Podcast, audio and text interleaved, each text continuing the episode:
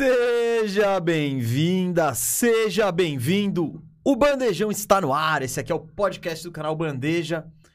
Aqui toda quinta-feira e sempre falando de basquete aí. Edição número 110 e agora hoje é dia de final, hoje é dia de decisão, hoje é o dia do filé. Hoje é o dia que tanto estávamos esperando, que você passa a temporada inteira esperando para começar as finais da NBA. Então é hoje, hoje tem começa Celtics e Warriors, jogo 1 um direto de São Francisco, e a gente vai falar muito, muito, muito sobre esse duelo aqui. É a pauta do programa, é o que se tem para falar, é o assunto do momento para quem curte basquete, como eu, Gustavo Mesa, e como esse cara que está à minha frente, aqui não ao meu lado, um estudioso da bola laranja, um aluno aplicado, que está aqui com suas anotações até o último segundo. Que? Tô Que, olhando ó, as suas. Não precisa de Não, muito. não Eu precisa de- admiro, admiro você. Admira, você admira? Eu admiro você. Rafael Cardone, ô Firu. Fala, Firu, beleza? Fala, eu tô quase fritando minha cabeça com tanta coisa. Eu, tipo, estudei muito, ainda não cheguei a uma conclusão de nada. Quero conversar com Você você. quer conversar comigo? Vamos conversar, né? Eu quero conversar. É, é uma série que tá me deixando, assim, muito animado com tantas possibilidades, tanto talento em quadra, tanta diferença de estilos, é, diferença de caminhos até chegar aqui. É, e acho que é uma série final que vai ser incrível, porque são os dois melhores times que tinham mesmo nessa para essa pós-temporada. Chegaram os dois melhores nas finais. Os playoffs até aqui não foram os melhores, aliás, foi um dos piores playoffs até agora. É, mas eu acho que essa final vai ser incrível, tem tudo pra ser incrível. Começa hoje à noite. E já deixar recado aí pra galera: ó, hoje à noite a gente tá lá ao vivo na Twitch da Firmeza Networks, meia hora antes do jogo, então nove e meia, é isso? A gente vai estar. Você começa às 10 Eu, eu acho que o jogo começa às 10, 9 e meia estaremos online na Twitch da Firmeza Networks. Firmeza é Firu. E mesa, então é firmeza com S. É, É isso, o jogo começa às 10 então, Nove e meia- pontualmente, 9 e meia estamos 9 e meia pontualmente estamos lá. Vamos fazer a cobertura de todos os jogos dessa final. A gente faz um pré-jogo bem especial. Aqui já é um pré-jogo também hoje, mas nos outros jogos também.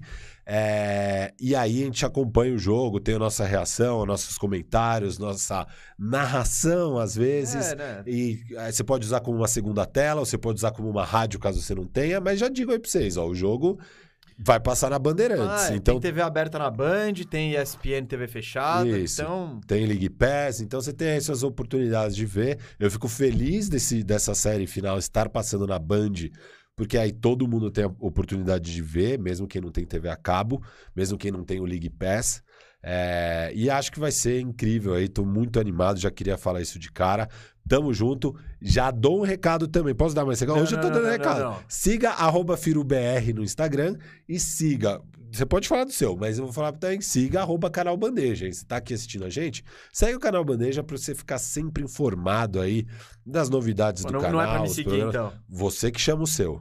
Não, eu, eu, eu sou mais tímido em relação a isso. Você se promove muito mais, eu tenho é. mais vergonha na cara, mas se quiser, ó, arroba Gustavo Meso 87. Então, já que é isso, eu, eu tô prometendo pra galera. O DPC, ele, ele, ele deu a dica pra mim. Ele já me deu a dica. Ele falou, faz o DVD, mesa, faz o DVD. Eu vou fazer meu DVD, o meu, minha mixtape Monstro. da NBA House, com grandes lances ali. Eu vi, tem coisa que dá pra salvar. Tem vários lances aí que dá pra salvar. Vou, vou marcar o Orlando Filmaram Magic. bem nosso duelo? Eu ainda não assisti. Ah, eu não vi inteiro. Eu, tipo, tá. eu, tava, eu tava vendo freneticamente porque eu queria uma cesta sua, né? Eu fiquei lá, mano, puto, preciso achar uma cesta Tinham do... duas, pelo menos. É, tinha um... Ou, não sei, não sei. Isso a gente Vai, vai postar também, é na Firmeza Networks. A gente vai postar X1, Firu e Mesa. Uh, a gente, a gente tirou um a X1 gente tirou um X1 lá na quadra NBA. na quadra de LED. É, quadra de não é, LED. não é o melhor lugar pra Ah, jogar. é sim. É, é o melhor é, lugar. É, é insano, é insano. palco. É um palco, puta palco. Então, na Firmeza Networks a gente vai postar nas redes sociais mesmo esse duelo. E na minha, arroba Gustavo Mesa 87, pode seguir lá, que vai sair meu mixtape. Vai sair Boa. meu mixtape. Tem coisa que se salva lá. Tem coisa que se salva lá. E tem gente falando que eu sou marrento. Gente, Marrento por quê? marrento por quê? O Curry é ma- marrento? Você é marrento, você é O marrento. Curry é marrento? Eu falo pra você que você é marrento. Eu sou humilde, mas eu tenho, eu tenho consciência. Você é o oposto. Não, E- Eu sou falastrão e humilde. Você não é tão falado, mas você é desumilde. eu sou Você- desum... você Por que, é que você acha que eu sou desumilde? desumilde? Ah, Não, dá um exemplo. Eu sou muito humilde, eu acho. Tá bom, né? Tipo, o Curry, o Curry é humilde em quadra. Eu sou, eu sou a versão da Shopee. Das, Você é o Curry da Shopee? sou o Curry, da, Curry do Zilda ali. Não, cara, mas na NBA Store, é que você foi. Na NBA House, você foi embora, velho, mas. Foi um dos. Esse foi um dos highlights da minha vida no basquete ali, aquele 2x2. Que eu acabei com o jogo, literalmente, mas infelizmente não tem imagens disso. Não vai estar na mixtape, mas vão ter outros lances na mixtape, então me segue aí, arroba GustavoMes87. Segue o arroba FiroBR, segue o arroba Bandeja e segue arroba Firmeza Networks com S, pra aí a gente aí sabe de toda a nossa programação, né? sempre que a gente vai tiver on. Ahn, Pedro Meireles, ele já tá. Eu gosto da mensagem do Pedro Meireles que ela já chega com o gancho pra eu dar meu recadinho. O outro recadinho é o seguinte: Superchat, chegou, a gente lê, não tem história. O Moro, nosso diretor, tá de olho ali na máquina e. A gente chegou o superchat, mesmo que a gente não leia na hora, ele com certeza será lido ao longo do programa. E o Pedro Meireles aqui, que já chega com o superchat, Firo, tá querendo saber qual o palpite de vocês pro MVP das finais. Abraço. Cara, é, é o Tatum e Curry, Isso. e aí é quem ganhar. Aí vocês vão ouvir mais pro final do programa o palpite de cada um, acho que é lá pro final que a gente dá o palpite. E aí você vai saber se, se alguém falar Boston é o Tatum, se alguém falar o Warriors é o Curry. Eu acho que assim, o Tatum até tem alguma chance de não ganhar, acho, Eu que é não muito tem- baixa. Eu acho que o Curry tem menos chance de ganhar do que o Tatum. O Curry não tem a menor chance dele não ganhar. Mas é porque eu acho que não tem a menor chance do Boston ser campeão e o Tatum Eu sem tenho- o Tatum eu MVP. te- concordo, eu- mas eu diria assim: 99% de chance do Tatum ser o MVP se o Boston ganhar. O Curry é 100%, gente. É- Não, a, gente é fala da, a narrativa, gente é. fala da fatiga dos votantes, né? Quando o cara já ganhou. Que, que nem na temporada regular rola isso, né? Pro MVP da temporada regular. Ah, o Yannis ganhou duas vezes, agora vai ter que provar na pós-temporada pra voltar a competir. Pô, ele tá fazendo a mesma coisa, não teve nada de novo. Uhum. O próprio Kevin Durant veio esse ano falar que ele não daria pro Jokic. Porque ele sente que foi parecido o jogo do Jokic e quando você já ganhou o MVP, pra você ganhar de novo, você tem que trazer algo a mais. Segundo o Durant. Então rola essa ideia de, pô, já votei nesse cara, ele já ganhou. O. Jokic, ele só vai ser MVP no ano que vem se o Nuggets for o primeiro e ele tiver uma média de triple-double. Isso. É tipo então, isso. rola isso. E, e com o Steph, o cara já ganhou três títulos e nunca foi MVP das finais, e ainda um dos anos puderam pro Igodala. É, é o oposto. Então, mano, vai ter que. Tipo, o Curry vai ter que jogar muito mal. Pro, pro, Óbvio, difícil o Curry jogar muito mal e o Warriors ser campeão, mas o único jeito dele não ser MVP é ele jogando muito mal. Então, desse jeito, não tem como o Warriors ser campeão. E, e, cara, o Warriors, se tiver parecido as stats dele com alguém, se digamos que o Wiggins marque o Tatum, anule o Tatum e esteja só com cinco pontos a menos que o Steph, ou mesma pontuação que o Steph, vai. Vão dar pro Steph mesmo assim. O Wiggins vai ter que, sei lá, fazer 30 pontos de média e marcar o Tatum pra darem pro Wiggins da vida. Ou o Clay Thompson meter 8 bolas todos os jogos, tem uma média de 8 bolas de 3. É algo absurdo, assim, que não vai acontecer. Eu acho que não tem a menor chance do Warriors ser campeão e o Steph não ser o MVP aqui. A menor, a menor. É que eu só digo isso porque eu vejo o Warriors sendo campeão e alguém brilhando mais que o Curry. Há possibilidade disso acontecer. E mesmo assim o Curry Não, não, não, tudo bem, tudo bem. Teria que Mas ser um que atropelo. tem- Esse é meu ponto. Vai ter que não, ser Não, não, um atropelo de outro jogador, sabe? Sim, não, concordo, concordo. Mas é que no Celtics eu não vejo nenhum caminho pro Celtics ser campeão que não seja o Tatum. Ah, eu vejo, cara, eu vejo. Não, eu não, eu não. match, o, o- na de- a defesa concentrar muito no, Mas ainda assim no tem que fazer Tatum. ponto. E... E o Jalen Brown, por exemplo, pegar uns mismatch com o Jordan Poole, etc., pontuar pra caramba e ser o cestinha da série e fazer umas bolas clutch, sei lá, pode ser. É, eu não, eu não, Eu sei, não, vejo, não. Eu não vejo. Eu vejo um cenário, eu vejo mais cenário disso do que Hum. alguém bater tanto o Curry do lado do Warriors a ponto de não darem pro Curry, porque eu acho que vai ter que ser Não, uma lógico, con- surra, eu concordo, vai ter que ser uma surra. É o assunto, né? É, é. É, um o assunto que eu já ouvi em podcast, eu vi em vários lugares, é o legado do Curry. O Curry não tem nenhum MVP de finais. Ele precisa do MVP de finais pra passar... Ó, a gente, acho que no final do primeiro round, colocamos um dinheirinho É, nós No colocamos um dinheirinho no Wiggins. Colocamos, MVP, colocamos? colocamos na KTO, a gente foi lá, as odds estavam, sei lá, 70 vezes. Tava... Não era de 130? Ah, não. caras de 100... É, Eram, eram, tinha uns caras de 140 Tinha, e tava o. Wiggins lá no meio. A gente falou, pô, isso aqui tá da hora. Então a gente foi, foi, mas, gente, vai dar. Se der Warriors, vai dar Steph, se der Não sei, você não Boston. sabe o, o- Cara, o, o Wiggins já conseguiu ser All-Star, velho. Vai saber o lobby dele até onde chega. Vai saber o que tá acontecendo Vai aí com os K-Poppers. É, exato. A influência dessa, dessa turma aí. É. E olha o Moro. O Moro tá interativo. Que diretor temos? Ele acabou de botar uma enquete aqui. Acabou de botar uma enquete. Qual estrela mais impactante para o próprio time? Tá aí, se vocês quiserem votar no chat, votem. A democracia é linda. E tem mais. Vai, vai. Rafael, Rafael. Esse recado pode chegar errado para pessoas erradas, isso. Cuidado, cuidado. Ah, tem superchat aqui, então ainda vamos responder a galera. Gabriel Lemos, querendo saber, podem explicar o que é um pique protegido barra desprotegido? Ó, É muito- momento descomplica, hein? É. isso aí. Momentos complica, que agora não é oferecido por por ninguém, mas a gente traz mesmo assim.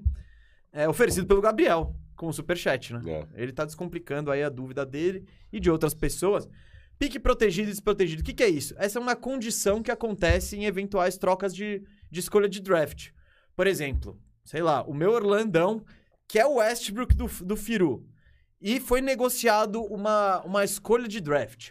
Essa escolha de draft ela pode não ter proteção nenhuma, isso significa que você, de qualquer forma ela vai para outro time, ou ela pode ter vai, uma proteção, que aí as partes é, chegam em acordo. É, por exemplo, se for protegido do 1 ao 5, é, o time dono do pique mantém o pique se ele ficar do 1 ao 5. Do 6 em diante, vai para outra equipe. Isso acontece, por exemplo, tem, tem, muita, tem muita gente que protege os lottery picks, que é primeiro que você tem alguma probabilidade de chegar lá, lá no primeiro, né? E segundo que isso quer dizer, bom, se eu não for um time de playoff, eu fico com o meu pique. Se meu, se, se meu time ficar legal, eu passo o meu pique adiante. Mas é basicamente uma condição que existe nas trocas de escolha de draft. É isso? Mais alguma coisa? Foi bem muito explicado? bom, muito Didático? bom. Muito bom. E o Lucas Lameirão aqui está ansioso com o duelo Curry versus Smart. O que acham? Você acha que esse é o, du- o duelo? Eu não acho que é aí que a série é decidida, não. Eu também acho que não, não. acho que é.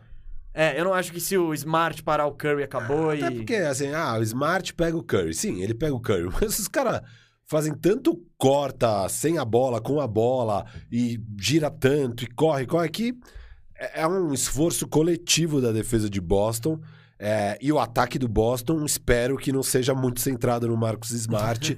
Não, então, o, também... Curry, o, o- o Golden State vai querer esconder o Curry lá no Smart. assim. Isso, então assim, eu não acho que é aí que a série é decidida nesse embate entre Marcos e Smart. Não, mas, mas e- vai ser, do ponto de vista de entretenimento. Não, eu acho que o Marcos Smart vai ser muito importante, ele vai ter que mo- mostrar por que, que ele foi votado o, o jogador de defesa do ano.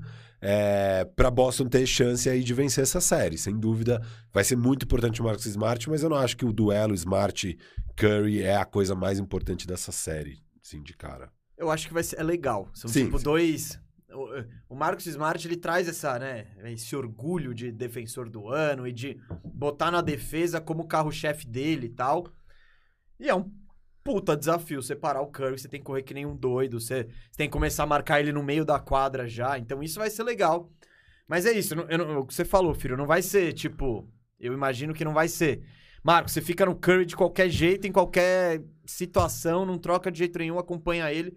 Não, eu acho que é uma, par- é uma parada mais coletiva, até porque Boston tem a coletividade, né, pra, pra não ter que contar só com o Smart. Ele, se, ele- se o Curry, pô, se o Tatum tá bem posicionado pra marcar o Curry, eu acho que eles vão fazer a troca tal. É, mas, do ponto de vista de, de imagem, assim, de, de legal, de desafio, vai ser um puta de um duelo pra se prestar atenção. Gostei. É, superchats bombando e a gente vai de superchat mesmo, porque vocês mandam aqui. Davi Pedro quer saber. A casca que o Celtics criou durante os playoffs, tirando de cena Nets, Bucks e Heat, vai se quebrar tão fácil contra o Golden State Warriors? Vejo uma final em aberto. Abraço. Davi, eu gosto da sua opinião e eu concordo com ela, tá? É, mesmo que eu já tenha apontado um favoritismo pro Warriors, é, eu acho que vai ser uma série muito dura e tem os caminhos pro Boston se dar bem. Eu acho que é, é muito interessante. Quem, quem que foi que trouxe? O Davi Pedro. Davi, muito interessante o que você trouxe, porque essa é a grande questão, acho, existencial chegando para essa série final. Porque, é, por um lado, você você chega animado com o Celtics, né? Pô, eles tiveram um caminho historicamente difícil aí, batendo o Brooklyn Nets, que é um ataque incrível, com duas, dois dos melhores jogadores ofensivos de todos os tempos. Opa! É, Ah, são. São. São dois dos melhores. Dos ofensivos. quantos melhores? Não, tudo bem. São dos, me- dos melhores. Não, não, tudo bem. Ah, serão quantos melhores que o Kyrie ofensivamente? Tipo, Puta, você acha que não tem 40? Na você história acha que da tem NBA? 40 na história? Não tem. Ah, eu acho. Cara, ofensivamente ele é até que meio unidimensional. É, a gente falou um pouco de. Tá bom, vai. Não- Eu não- Tudo bem. Mas é um. Meu alerta piscou aqui. Tá, mas é um duo histórico, vai. É, Você concorda com a Tá dupla bom. histórica, Uma, oficialmente? uma baita dupla. Baita dupla. O atual campeão, Miami Heat, mas a gente sabe que o caminho foi difícil. Por outro lado, a gente fica um pouco também com o pé atrás, porque. é, Eles apanharam muito. apanharam muito. E, e aí tem duas grandes questões existenciais. Uma é, cara, o Bucks e o Middleton, eh, eu falei a série inteira. Eu achava que era uma série pra cinco jogos. Foi pra sete. É, Não era esperado isso. É, foi um pouco decepcionante que eles tenham tido tanta dificuldade. E eles eram claramente melhores que o Bucks sem o Middleton. É, o, o- aí você pega o Miami, com todos os problemas que o Miami teve. É, eu achava que que, era uma, ainda. é, eu achava que era uma série pra seis jogos. Foi pra sete, quase perde o jogo sete daquele jeito. Você fica meio assim também. Então a grande dúvida é quem é, afinal, esse Boston Celtics? É um puta time, uma baita defesa que passou por um caminho muito árduo, mesmo com dificuldades e tal? Ou é um time que, na verdade, decepcionou um pouco e, e dificultou jogos que eram pra ser mais fáceis é, e não soube fechar também alguns jogos? Ao mesmo tempo, você lembra que, pô, eles ganharam o jogo 6, perdendo de 3 a 2 na casa do Milwaukee com o Yannis jogando uma barbaridade. Aí o Tatum apareceu. Ah, então, pô, eles são tão ruins assim no- na hora de fechar jogo? Não sei. Na hora do vamos ver, apareceram. É muita dúvida. Quem é o Boston Celtics que está chegando na final? É, quanto dá pra confiar no Boston Celtics? Eu acho que é uma dúvida muito válida.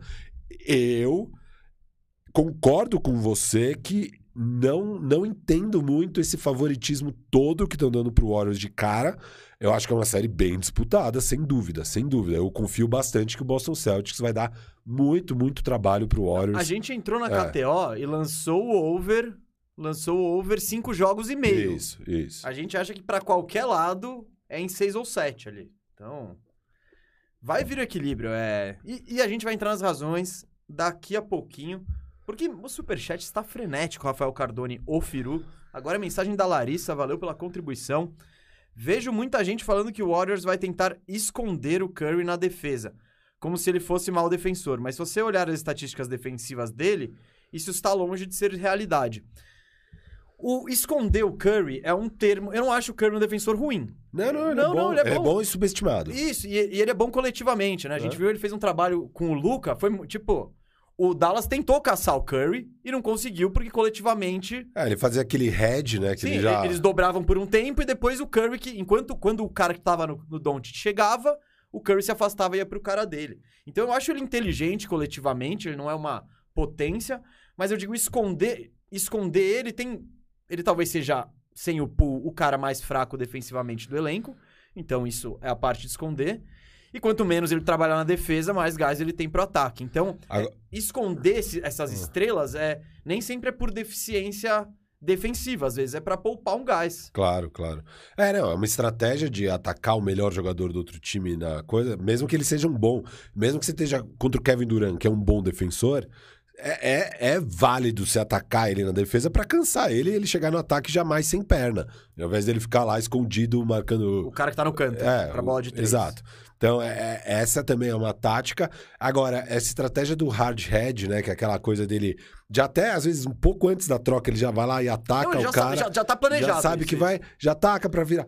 Eu acho que você faz isso contra um time como o Boston, que sabe girar a bola tão rápido e que Hum. todo mundo é muito mais capaz, é muito mais perigoso do que você fazer isso contra o Dallas, que aí você tá Mas- disposto a, a, a sofrer um arremesso do Maxi Kliba, sabe? Mas eu acho que ao mesmo tempo, o, o Luca é um tomador de decisões. Ele é muito mais habilidoso e toma Não, decisões não, melhores que bem. o Tatum.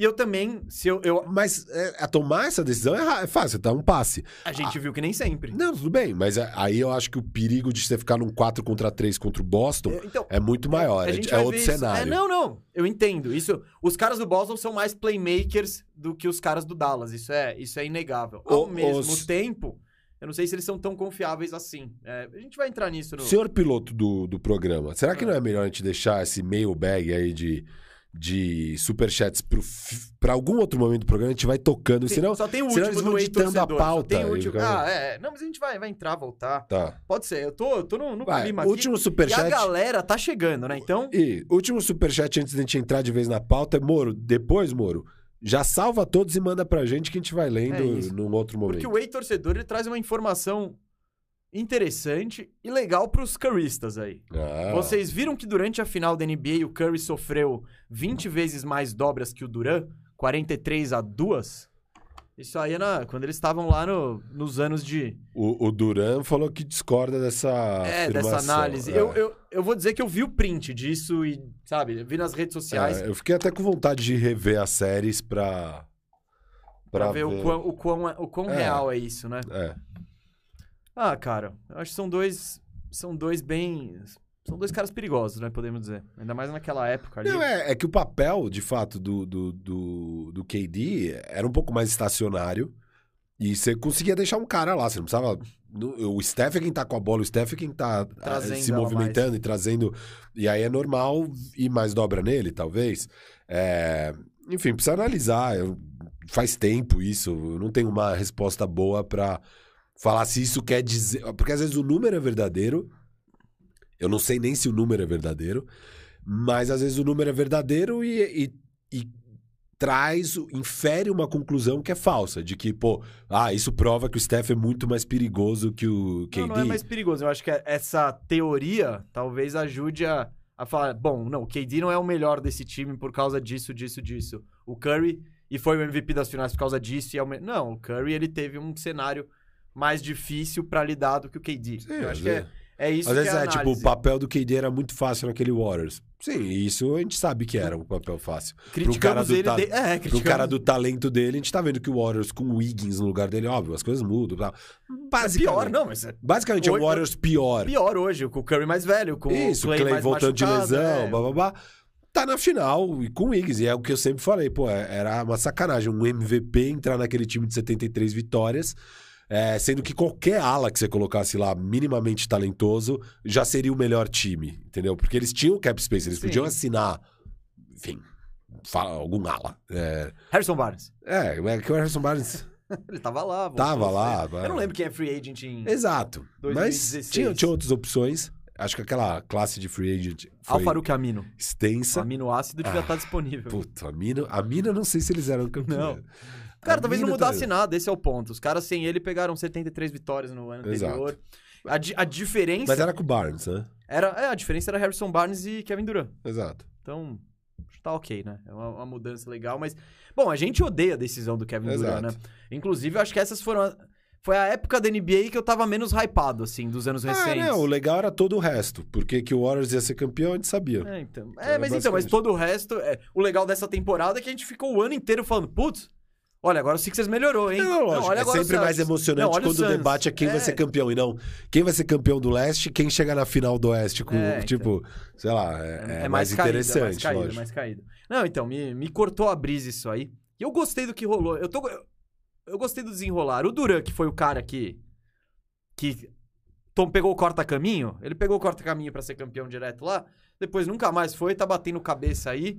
E o Curry, que era o cara que já tava lá tal, que falou: Ei, seu Duran, tudo bem, vem aqui, você quer dar mais arremesso que eu? Pode dar. Não tem, não tem galho, tá tudo bem. É, muito legal. muito É, legal. E esses caras estão por cima de novo, né? E o, sem, sem ficar forçando nada, sem fazer a win na mídia. Mesa, e sem- ir pra Nova York. Sem fazer estardalhaço com, a- com a- os donos e a diretoria do tipo, não, vocês precisam fazer um win now move. É, troca essa É. molecada. Que foi o que o Le- o Lebron fez isso, isso. que é o que o LeBron sempre faz. E o LeBron, assim, ele sempre faz e com não, bom não, não. sucesso. Ele tem, ele tem um índice de aproveitamento alto com das bom track panelas dele. record. Não dá então, pra... beleza. É outro modus operandi. É outro modus operandi. Mas, então, eu... Por isso que eu gosto tanto do Curry, do Warriors e desse time Não, dessa e, dinastia. E, pra fazer isso, você precisa ser muito competente também. Você precisa achar o Jordan Poole em 28. sim, Senão não dá sim, certo. sim, né? sim. E, e- Não, e, e, por exemplo, o LeBron. Já tamo, e já vamos entrar aqui que a gente pegou esse freestyle que, que eu tô gostando. O LeBron, o Cavs em 2010 já tinha dado todas as provas pra ele que eles não eram que eles eram capazes. incompetentes. Exato. Tipo, que foi. a- Ao mesmo tempo rolou isso com o Dwight Howard em Orlando. Era tipo. Então, eu não, eu- pô, eu queria que o Howard tivesse ficado? Queria. Mas a situação que botaram ele lá, sem flexibilidade nenhuma, com os contratos lixo, com tudo. Beleza, isso faz o cara sair. Então. Tudo bem que o, Le- o LeBron. não- Não, Cleveland, eu vou continuar aqui com os Idrunas e o Gauskas e com o Mo Williams. Eu vou tentar mais quatro anos ser campeão aqui. Não, mano. A área tal, monta minha panela e vambora.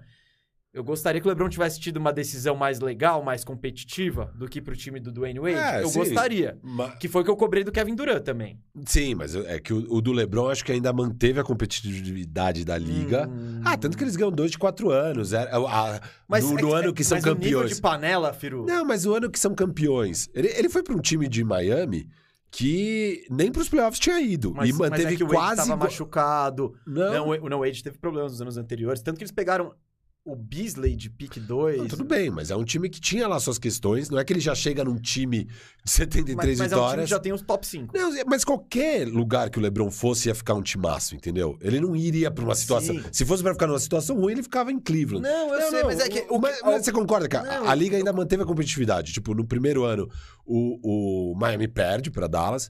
É, no segundo ano, eles são campeões, mas, pô, vai pra sete jogos contra Boston. Tá, mas atropelam o OKC. Ah, não, na fi- final, mas Sim. é, você pega Sim. uma final do leste, pô, é uma série de sete jogos que eles estão perdendo de 3 a 2 Então, é competitivo. No terceiro ano, são campeões, acho que é um ano um pouquinho mais tranquilo. E no quarto ano, perdem para aqueles Spurs, que era um baita time. Então, sempre tinha Não, um não, time. mais tranquilo não, é a bola do Ray Allen.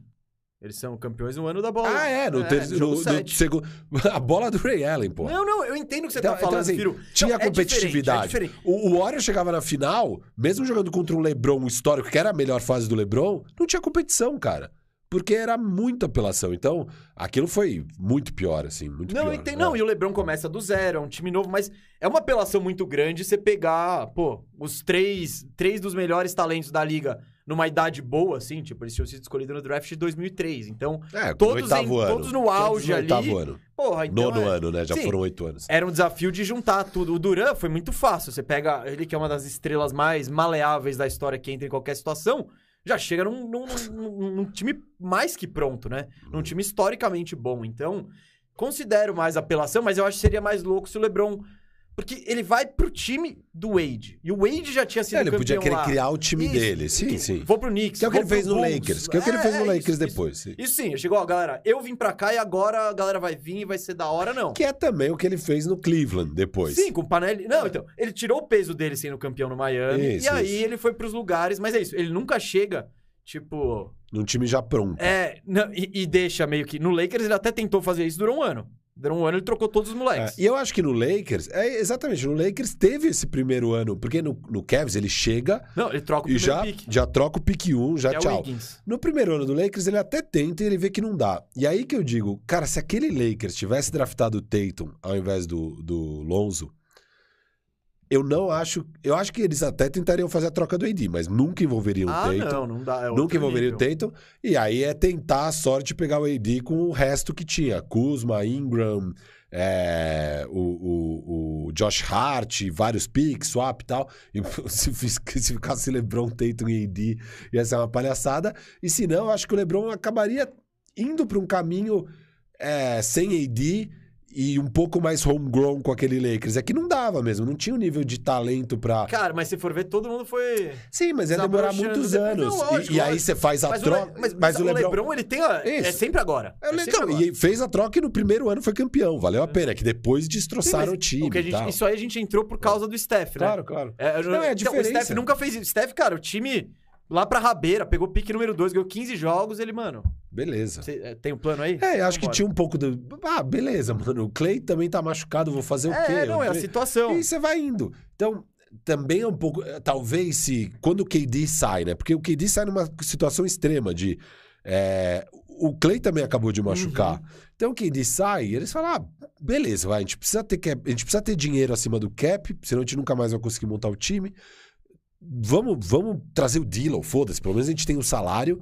É, obviamente ele não vai caber aqui e a gente espera até achar uma troca para um ala melhorzinho. Acham o Wiggins, pegam o Wiggins numa pechincha, uma das melhores trocas da história. Sim, com certeza. É, você pegou o Wiggins e cominga pelo e Dillon. se livrou do deal. Não, é surreal. É, E aí foi o tempo de. Pô, daí nisso, ah, você draftou o pool. Normalmente você talvez trocasse o pool, mas você não tem pressa, porque você tá sem o Clay. Então também foi uma coincidência e uma diretoria muito competente, Sim, né? é- Muita competência de montar o time e de saber que caminho que você tá querendo ir, de não se desesperar. É, de, não- De, de saber confiar. que, mesmo, a- mesmo a questão do que eu brinco com você de quem precisa de Sabonis, você tem o Lura e tal, de saber que, mano, olhando pra esses playoffs aí, o Lakers não tá, o, o Sixers tá meio zoado e tal, pô, acho que dá pra gente ser campeão com o Looney, sabe? Vai ser o suficiente não, dava, dava. playoffs, Não, talvez. então, eu acho que isso. E, e eu, eu continuo com a minha tese. Eu acho que dava pra ter dado esse upgrade. Certos momentos, principalmente acho que contra o Memphis, né? Faltou faltou, tamanho. faltou. E, e era fácil, você podia ter um time absolutamente imbatível com tudo. Mas eles têm. É, o- é, é- é o que a gente tá falando. Eles estão fazendo esse trabalho, vai. O Curry entrou, acho que é 2009, 2008. Mano, é um trabalho de mais de uma década. Então você tem um. Você tem o track record ali, você tem. Dá pra você confiar nos caras. Fala, não, mano, eu não vou. não, eu vou fazer. O É, Bob vamos, falar Myers chega. vamos falar que é uma década desde que o Dre chegou, que é o Isso. terceiro elemento aí, vai. É aquela coisa, o Joe Lacob vai conversar. Joe Lacob, que é o dono, vai conversar com o Bob Myers, ele vai chegar lá e falar.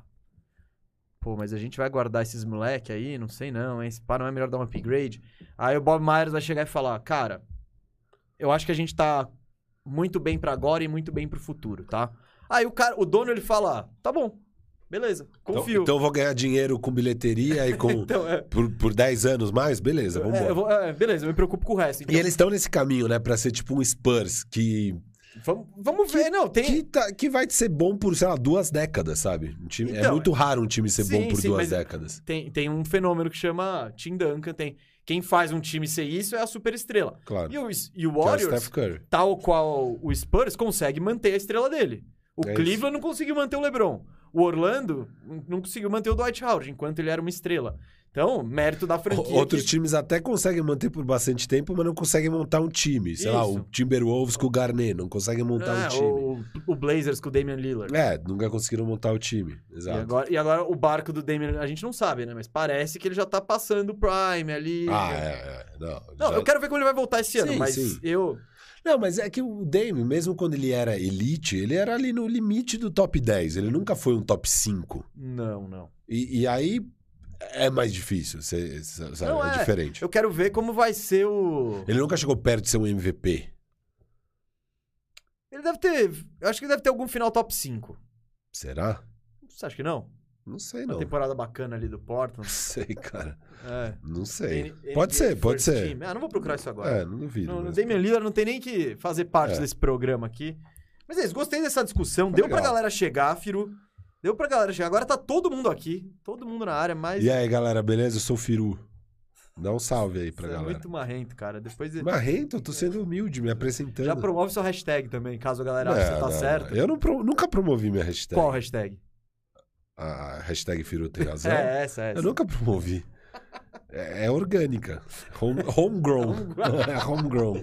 Homegrown no É, seu laboratório com os especialistas É, de é, mídia do Os Firu. caras aí, mano, acham que eu tenho razão, beleza, tamo junto.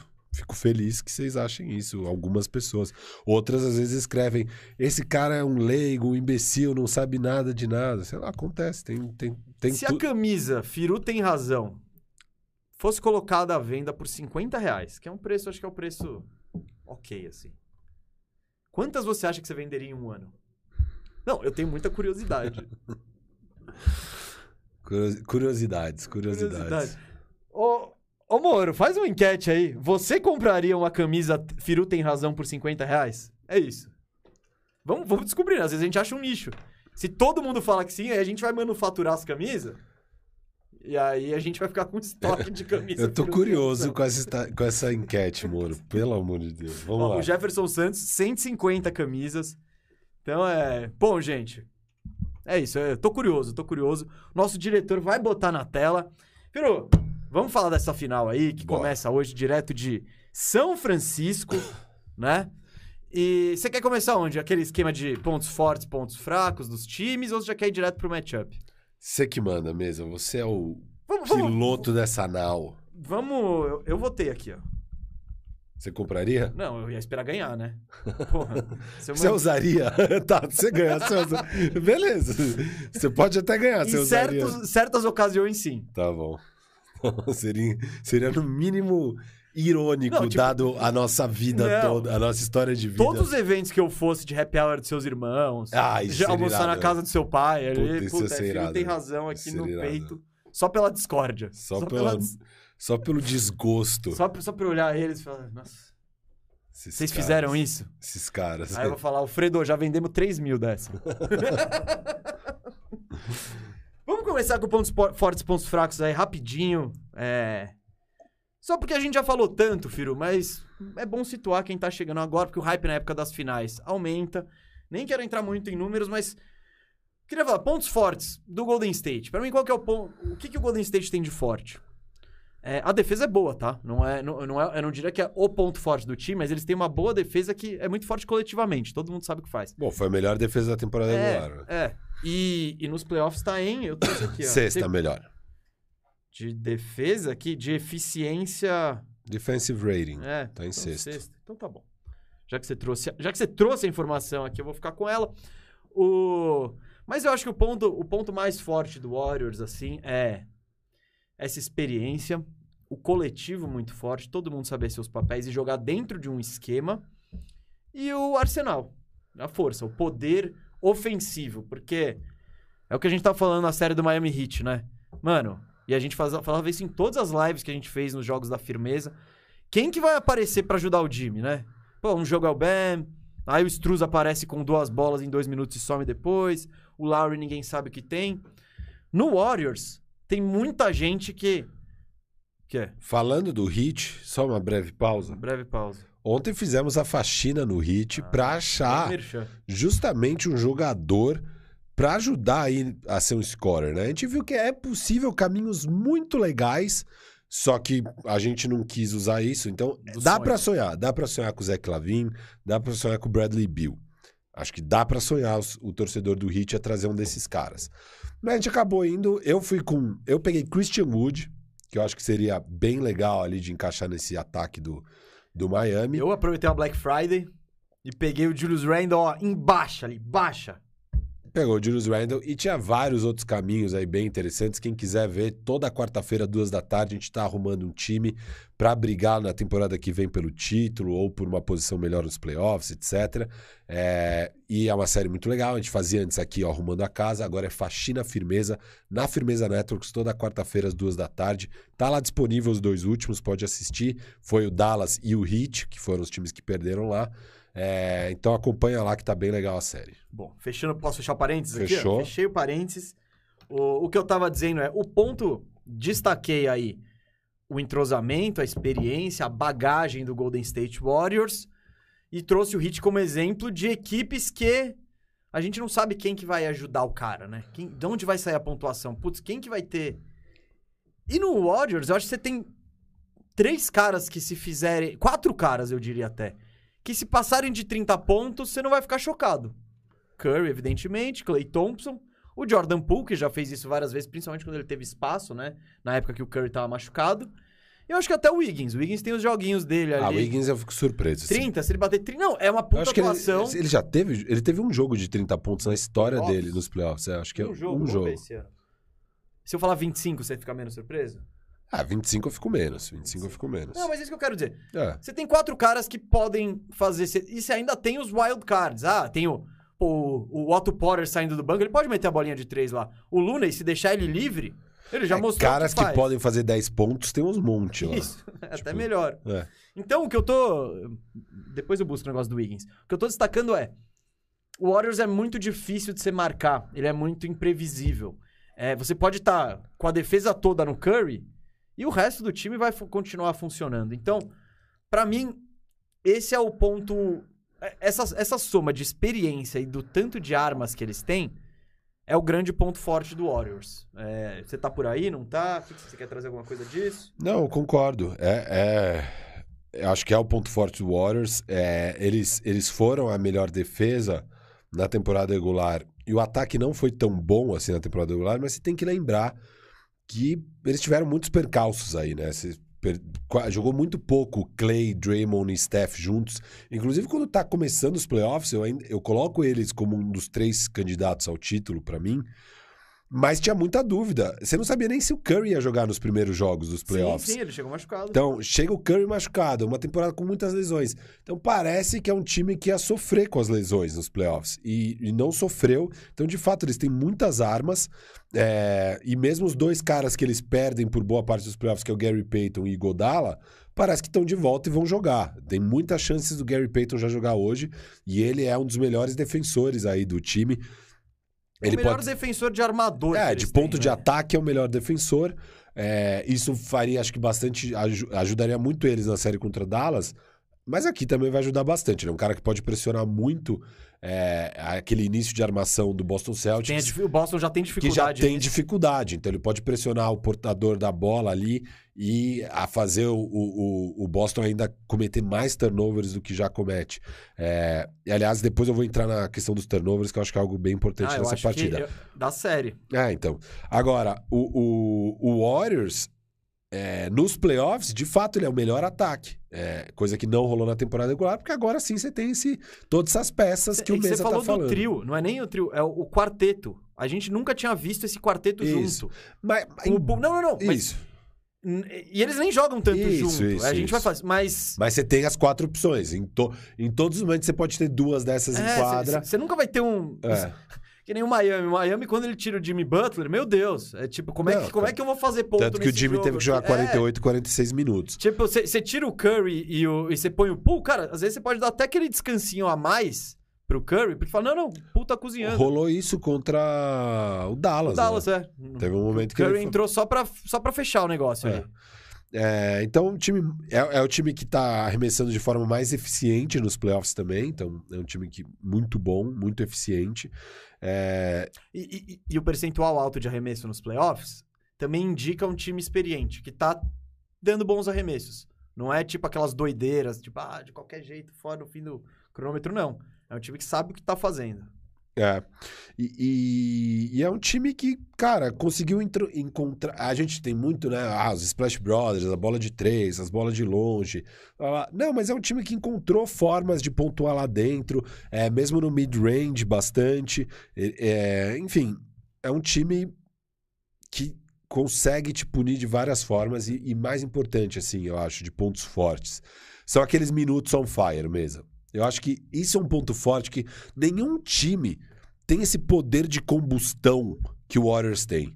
Não existe, a gente não... Eu gostei do poder de combustão. Pô, Gostei, gostei. e é isso, é mesmo. isso, eles do nada, cara, é três minutos que o jogo pegou fogo É e eles fizeram 15-0 em Em um você. minuto e meio, o Curry meteu duas bolas, o Clay outra, e você fala, caramba, mas não tava equilibrado isso? Ou caramba, tava só sete. E apertam na defesa, É. e aí é transição, e aí sei lá o quê. Cara, eles têm esses minutos que decide a partida, sabe? E, e é muito complicado você tirar a vantagem deles, porque é, é aquele time que, cara, eles têm muita confiança, sabe? Ele- Eles, sabem. Então, pra mim, o outro ponto forte, mesmo, além desse poder de combustão, é a confiança que eles têm. É um time que já ganhou três títulos, já chegou em cinco finais. é, essa é a sexta final deles. E eles não, eles não duvidam deles. Eles podem errar três bolas seguidas que eles não vão panicar na quarta. É, então é um time que, pra você tirar a diferença deles, é muito difícil. Você- porque você vai lá. A gente viu isso na série do Dallas. Tinha uns momentos que o Dallas ia chegando, ia chegando. Aí quando tava seis pontos, duas bolas de três. Acabou. Tá, porque no meu tá, tá recarregando aqui o meu, meu computador. Ah, não, voltou. Deu um F aqui. Caímos, mas voltamos, hein? Caímos, mas voltamos. O F, qu- quando, galera, depois, o F é quando cai. E quando volta é o quê? Que letra que é? W, win. Win, é W? Mete um W aí. Gremiou a live. Que maldade, gente, que maldade. Estávamos no ar. Vocês ouviram o que o Firu falou? É. Que deu uma travadinha ali. Ele, ele não falou muito mais que isso, não. Tava falando do poder de combustão. Não, eu acho que ficou claro a parte do poder de combustão. Isso que eu quero sa- Era aí, era isso. Poder. Não ouvimos, não ouvimos. Até a bola de três. A gente tá falando até. É, que o Warriors em um minuto mete três bolas de três e. É, eles têm esse poder de combustão, que, que é. O jogo pega fogo. Ah, não, eu falei. De, tinha um outro também, de tirar a vantagem, né? É. é... Eles tiram a vantagem. A experi experiência também. Não. Então, o poder de combustão, galera. Eles fazem o jogo pegar fogo, então tem aqueles três minutos mortais, cinco minutos que, mano, acaba a partida. E esse é um time que é muito difícil você tirar a vantagem deles, porque eles são muito experientes. Eles podem ter um momento ali que erra três bolas seguidas. Eles não vão panicar, eles sabem que eles são capazes, eles confiam no sistema de jogo deles, eles nunca jogam em desacordo com, a, com as vantagens que eles sabem que eles têm em quadra. Então, ah, erramos três, beleza, vamos continuar fazendo o que a gente tem que fazer, vai cair a próxima. E a gente viu isso na série contra o Dallas. Tinha momentos que Dallas ia lá e tirava é, a vantagem, estava chegando, a vantagem que era de 13 caiu para 10, caiu para 8, caiu para 6. E aí o Warriors mete duas bolas de três e já era a sua reação. E, e eles têm aquelas bolas de três desmoralizantes. É, foi isso que eu falei, então. Só boa, recapitulando. Boa. Sabe o que eu queria dizer? Que está encerrada a enquete. É. Se você compraria uma camisa Firu, tem razão por 50 reais. 521 votos. Quanto você acha que comprariam? 50. Ah, você tá sendo humilde. Você tá sendo falsamente humilde. Não, não sei. A metade. É que votar é fácil. Não, tá. Votar é muito mais fácil do que comprar. é. Votar, acho que metade, vai. Isso, metade. foi metade. Então, uns 260 aí. Muito bom. Desses 260, quanto, quantos comprariam efetivamente? Uns 10, uns 10 comprariam. 10 de 260? Ah, você acha? Puta, que taxa de conversão horrorosa, hein? É, eu acho, eu acho, eu acho. Votar ah, é muito fácil mesmo. Eu acho 50, 20%. Tá, vai. 20%. No máximo.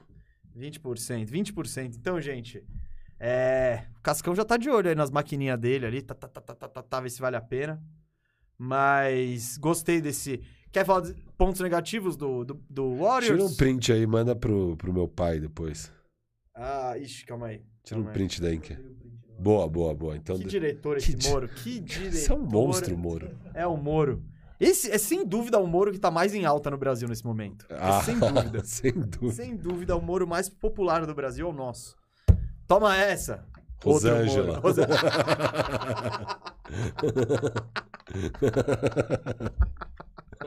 Por essa eu não esperava. Não esperava, isso foi bem demais. Toma essa, Rosângela.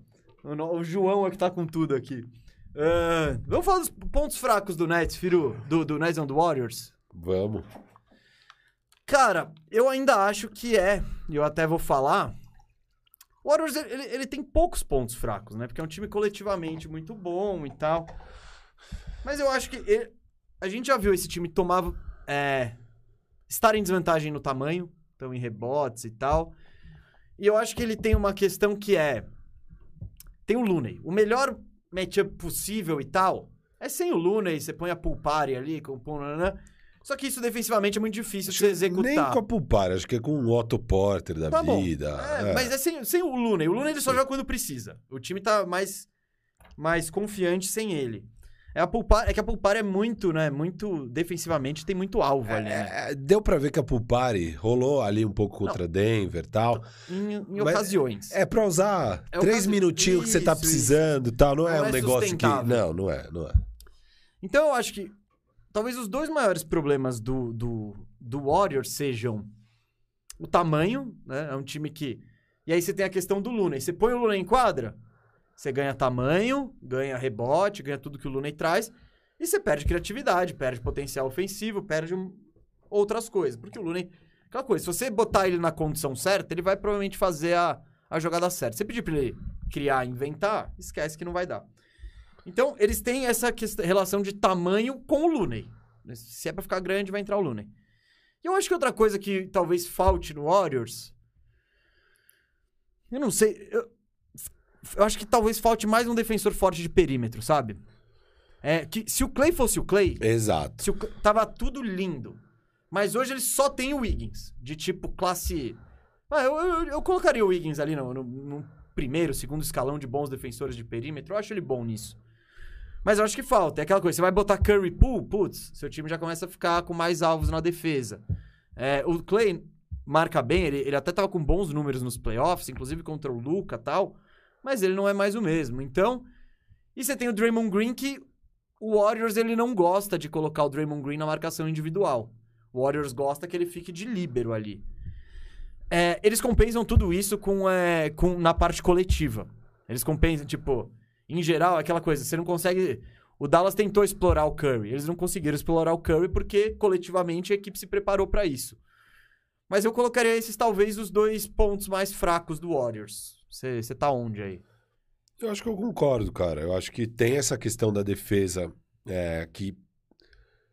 Eu acho que o Warriors, o principal problema, e, e, e, Dallas notoriamente não conseguiu explorar isso, eu acho que os outros times conseguiram explorar um pouco melhor, foi a questão de.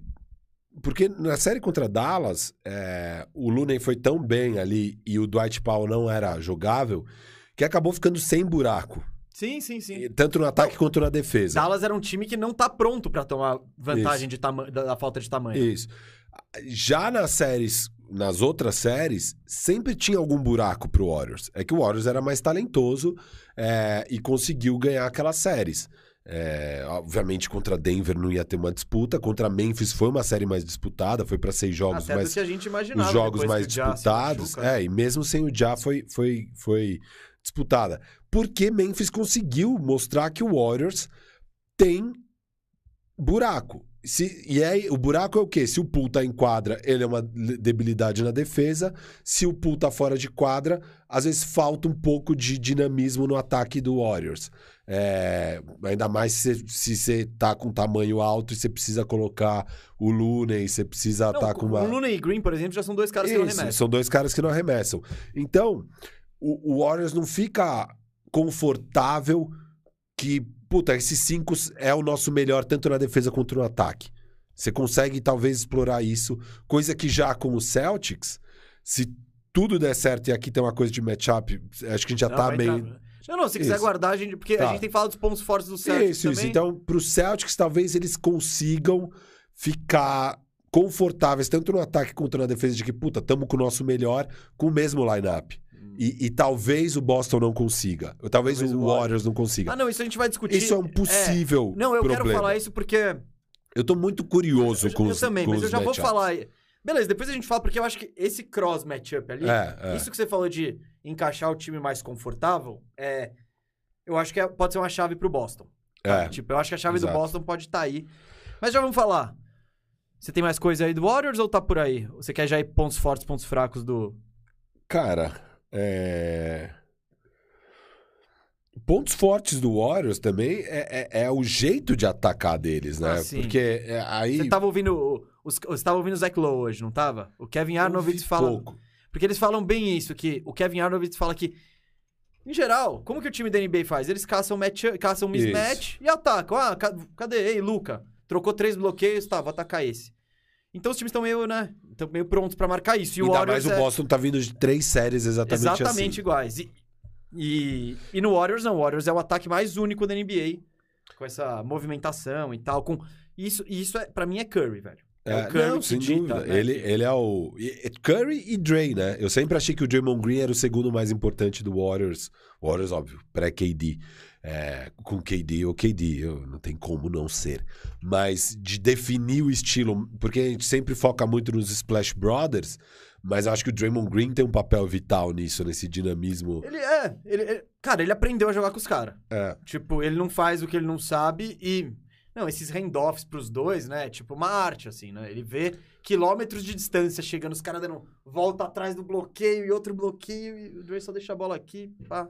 Então, então eles têm esse jeito único de atacar que sem dúvida vai ser um ponto forte para eles, porque Boston não tá já de cara acostumado com isso. É, Boston tá acostumado a, a, enfrentar ataques um pouco mais tradicionais, foram os três aí que eles enfrentaram. É, e aqui é diferente. Boston, o que o então, ah, Boston defende muito bem é, nos corta-luzes, Boston defende muito bem ISO. Só que aqui é diferente. Aqui é, cara, é o Warriors mesa é o time com o menor tempo de posse é, por jogador individual, individual. Então, o jogador fica com menos tempo a bola na mão. E é o que o jogador dá menos toques na bola em cada vez que ele recebe a bola. Então, é- e, e é o líder também em movimentação de jogador em E é o quadra. líder em assistências por jogo nos E playoffs. hockey assiste também, que é assistência antes da assistência. É, então, ou seja, é, o que eles fazem é basicamente muita, muita movimentação, sem a bola, um monte de corta-luz sem a bola. Sim, sim. É, E, cara, isso é difícil de marcar. Você não pode um segundo descansar. Você piscou, sobrou uma bandeja livre. Sobrou um corta. um- o cara corta pra bandeja, isso eles são letais. Então vai ter que todo mundo estar em constante movimento, prestando muita atenção na defesa do Boston. É, e isso é, obviamente, um ponto forte do Warriors, de, de entregar pro Boston algo que eles ainda não viram nesses playoffs. Sim, sim, mas... mas É o estilo deles. Isso, é- é Eles estilo. criaram essa parada, assim, e, e mudaram a NBA como ela é jogada. É, o Draymond, eu achei muito curioso, porque o Draymond Green fez o, a prévia dele das finais. Isso é surreal, cara. O cara tá indo jogar as finais e tá falando o que ele acha que vai ser a série. Sendo que, tipo, em tese, ah, uma arma pro adversário. Ele fala, não, mas eu posso falar isso porque todo mundo sabe, é o jeito que a gente joga, a gente não vai mudar. A gente vai jogar do nosso jeito de jogar. Aí, se vai dar certo ou não vai dar certo, são outros 500. Mas óbvio que a gente vai jogar do nosso jeito. A gente não vai chegar aqui e falar, não, chega de movimentação, vamos rodar pick and roll. Isso coisa. Não, a gente vai fazer o que a gente faz. É, E, eu, e, e ele reconhece que, pô, esse é um time bem armado pra marcar a gente. Vai ser interessante, sabe? Essa final. É, Enfim, mas esse é um ponto muito forte do Warriors. É, Vamos pro Boston? Vamos pro Boston que a gente quer falar de matchup. Esse aqui é... Ou você tem outro ainda? É que, é que tem algumas coisas que daí eu, na hora do matchup eu trago esses Sim. pontos aqui. Tá, beleza. Pontos fortes, pontos fracos do Boston. Firo, ponto forte do Boston, não tem como começar com outro que não seja a defesa. É, os números estão aí pra mostrar, mas você não precisa ver números se você assistir os jogos e ver. O Boston ele tem um elenco sem buracos defensivamente. Ele consegue. Ele é um dos poucos times da NBA que você põe cinco caras ali e não tem nenhum nenhum, nenhum alvo na defesa, nenhum muito abaixo ali. Você pega o time, vai, time titular do Boston, Smart, Tatum, Brown, é, Horford e Robert Williams. Só bons defensores. Pô, você tira um grandão e você puxa o Derrick White do banco. Bom defensor. Outro estilo de defensor, é um defensor de armador. Pô, você, vai, você precisa marcar um... a- Puxa o Grant Williams, então, que ele é, ele é o cara que vai marcar esses alas, talvez mais com o tamanho. Ele tentou pegar o, o, o tentou pegar o, o, o Yannis também, em alguns momentos. E você tem, por exemplo, série contra o Yannis. Eles botaram, tentaram todo mundo no Yannis, até ver que, tipo, não, puto, o Horford foi bem, então vamos com o Horford. Eles têm coisas pra tentar. O que eu falei do Warriors agora. Pra- quem é o melhor marcador deles de perímetro? Wiggins. E depois? Não sei. Depois, vamos ver. O Boston, ele tem as peças boas e ele tem a versatilidade defensiva pra espelhar qualquer matchup. Então, pô, o forte desse time é o quê? É garrafão? É, é pegar, o cara vai, vai, vai trabalhar lá dentro? Pô, beleza, eu vou, vou botar os meus dois pivôs e não vai sobrar um rebote. Meu, vai ter muita movimentação, etc. E tarana. Tá bom, eu posso tirar um pivô e botar o Grant Williams. Pô, eu preciso baixar ainda mais meu time. Eu ponho o Derek White e não perde a batida defensiva. Então, pra mim, isso é indiscutivelmente. E, tipo, você pega. O, é aquela coisa. O Eles Brown tava... sete jogadores muito bons defensivamente. Você tá botando o Preacher daí? Não. Você tá botando o Os cinco aí? titulares com o Derek White e o Grant Ah, é Williams. verdade. Boa. Eu já tinha falado dos caras, eu falei, quem você tá buscando alguém, o, mas é o isso. pior, talvez, dos sete. Você fala Desculpa. o Jalen Brown? É, Mas mas, não- só que nessa série eu não acho que ele consegue ser caçado igual. Porque quem caçava o Jalen Brown era o Jimmy Butler e o Yannis. Pelo tamanho, pela imposição, Uhum. ele acabava devendo. Eu acho que nessa série contra o Warriors não tem nem. Não, não sei, eu vou, eu vou- vamos ver. Mas acho que é uma série boa pro Jalen Brown defensivamente. é, não ser tão caçado. E também não é o estilo de jogo do Warriors é isso, é o caçar. que a gente, o eu cara. acabei, É. acabei de falar, ele não vai exato. ficar buscando o Exato. pior cara. Porque é isso, você via. O, o Bucks dava, pelo amor de Deus, pra achar um matchup legal pro Yannis. Eles iam trocando, trocando, né? E tentava. O, o Hit, pô, que, não- não- que tinha menos opção ainda ofensiva, né? É isso, você quer. Quando o seu time é muito. muito pesado em uma estrela, ele conta muito com a estrela, você vai querer criar, você vai trabalhar pra criar situações favoráveis pra essa estrela brilhar. Não é característica do Warriors. É. O Warriors tem a estrela deles já tá sendo marcada na metade da quadra por dois caras ali e o cara tá se mexendo sem parar, ele não tá nem aí se É isso.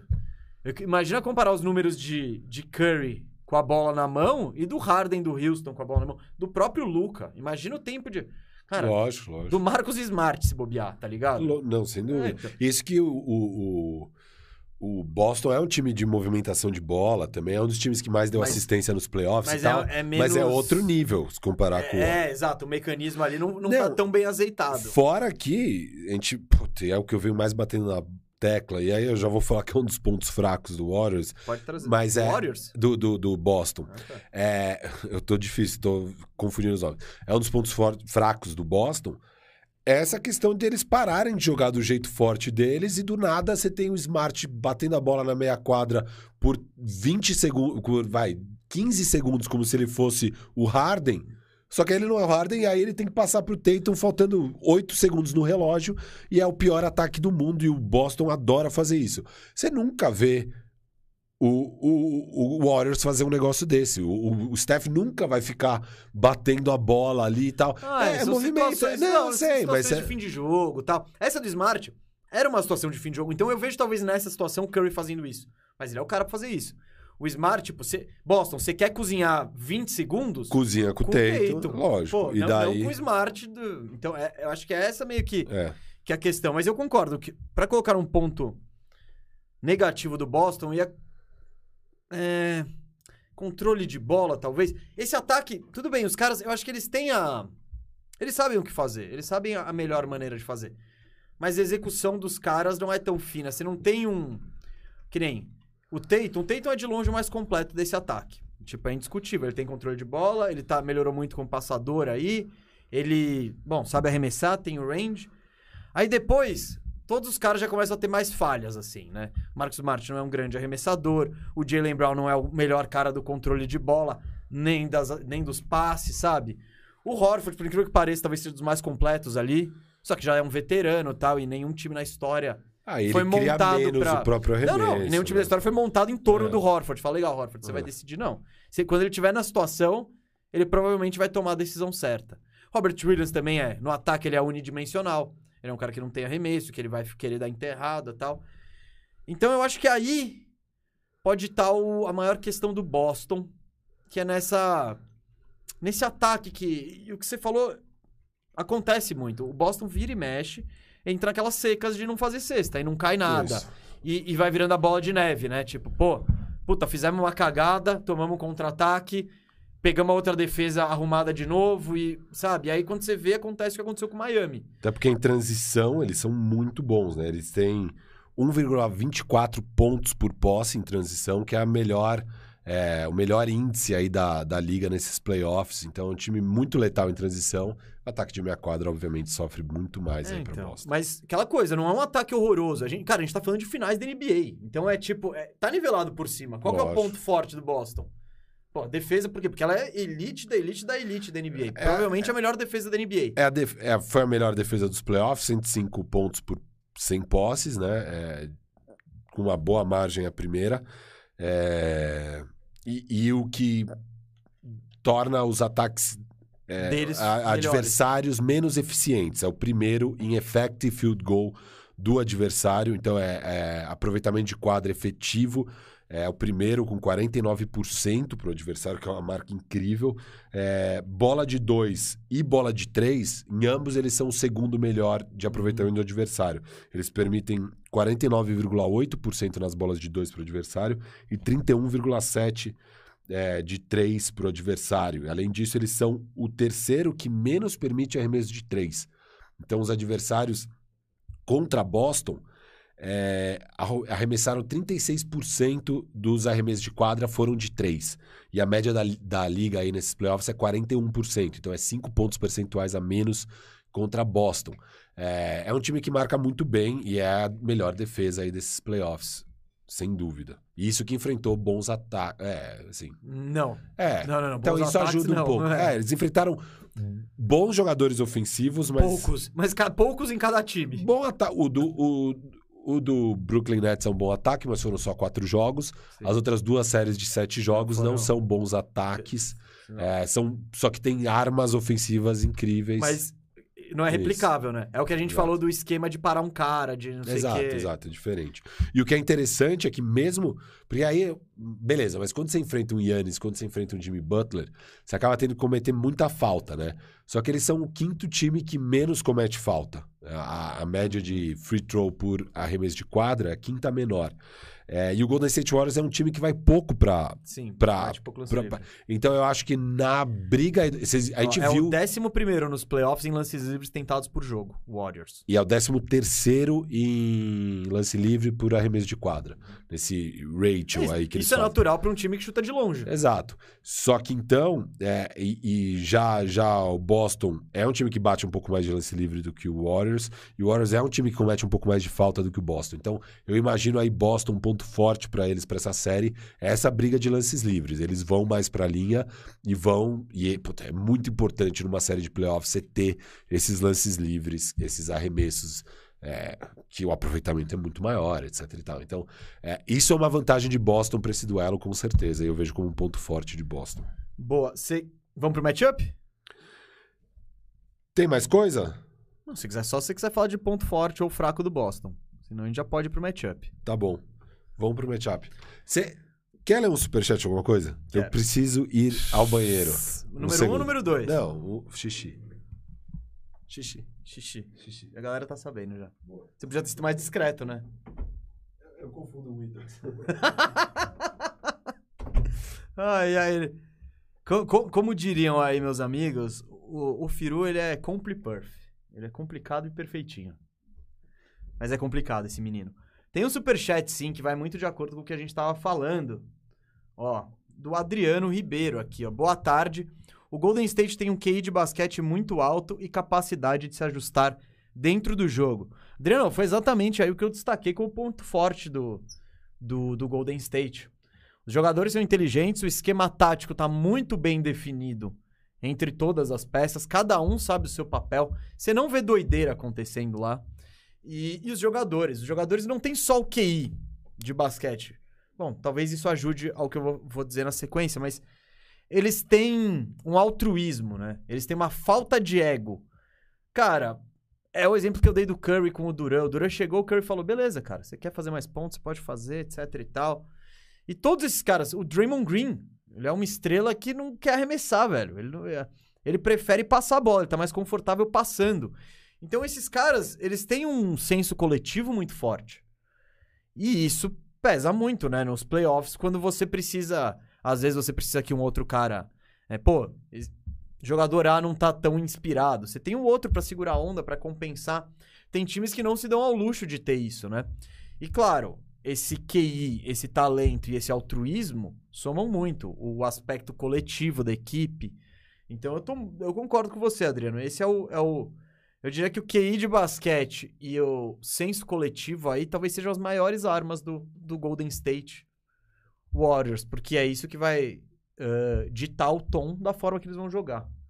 Ba- Gostei do superchat, valeu, gente. Todo mundo que mandar superchat será lido aqui. O Firu já voltou, foi rápido, foi rápido. Pra gente falar de matchups. O que, que são matchups aí? Se você tá começando a acompanhar agora, matchups é um confronto individual. Matchup é o confronto. Aí às vezes a gente fala de matchup individual, que é tipo, pô, quando você fala, ah, esse cara tá explorando um matchup. Aqui tem um.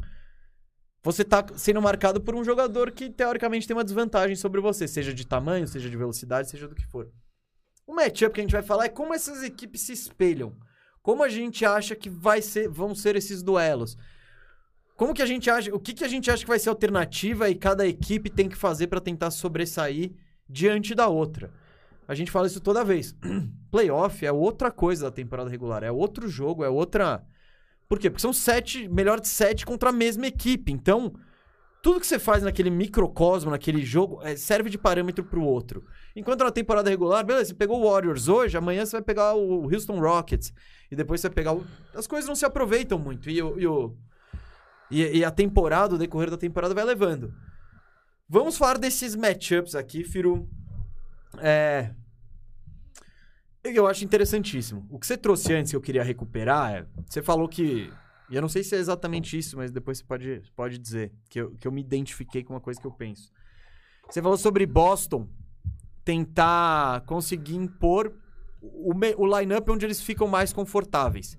Que eu acho que é o time titular. Isso. Com o Robert Williams e com o Horford. Robert Williams, questão física, tá? É um grande Um ponto grande- de interrogação. Isso pode tirar ele, mas pensando no Robert Ele talvez não Williams, jogue o jogo 1. né, Já, é, já ele saiu que tá difícil. né? A gente viu que o jogo 7 ele tava. O jogo 6 ele já tava mancando. É, tá... O jogo 6 ele ainda foi bem, é, mesmo mancando. Mas o jogo 7 ele tava sem condições de jogo. É, então. Sem condições. E aí, bom, sem o Robert Williams, o Boston perde flexibilidade de matchups, né? Porque o Robert Williams, ele é aquele grandão protetor de aro, não tem ninguém que nem ele no elenco, assim. Que ele chega na cobertura dando toco, então... Então, é, o Boston é, já perde um pouco essa, flexi essa maleabilidade para encaixar com o matchup adversário. Mas pensando com ele, eu acho que seria muito importante pro Boston, e eles vão tentar isso, eu acho que eles vão tentar... em- é, não vão mudar o time logo de cara pra se espelhar no Warriors. Eu acho que eles vão botar o time deles. E, tem, e eu acredito, Firo, que nesse matchup, Boston tem chance nessa série, mas precisa de duas coisas rolar muito bem. Primeiro, superioridade no turnovers. Os dois times eles perdem a bola nos playoffs é 14 para cada lado. Então, são, então o, o Warriors ele é propenso a perder a bola também.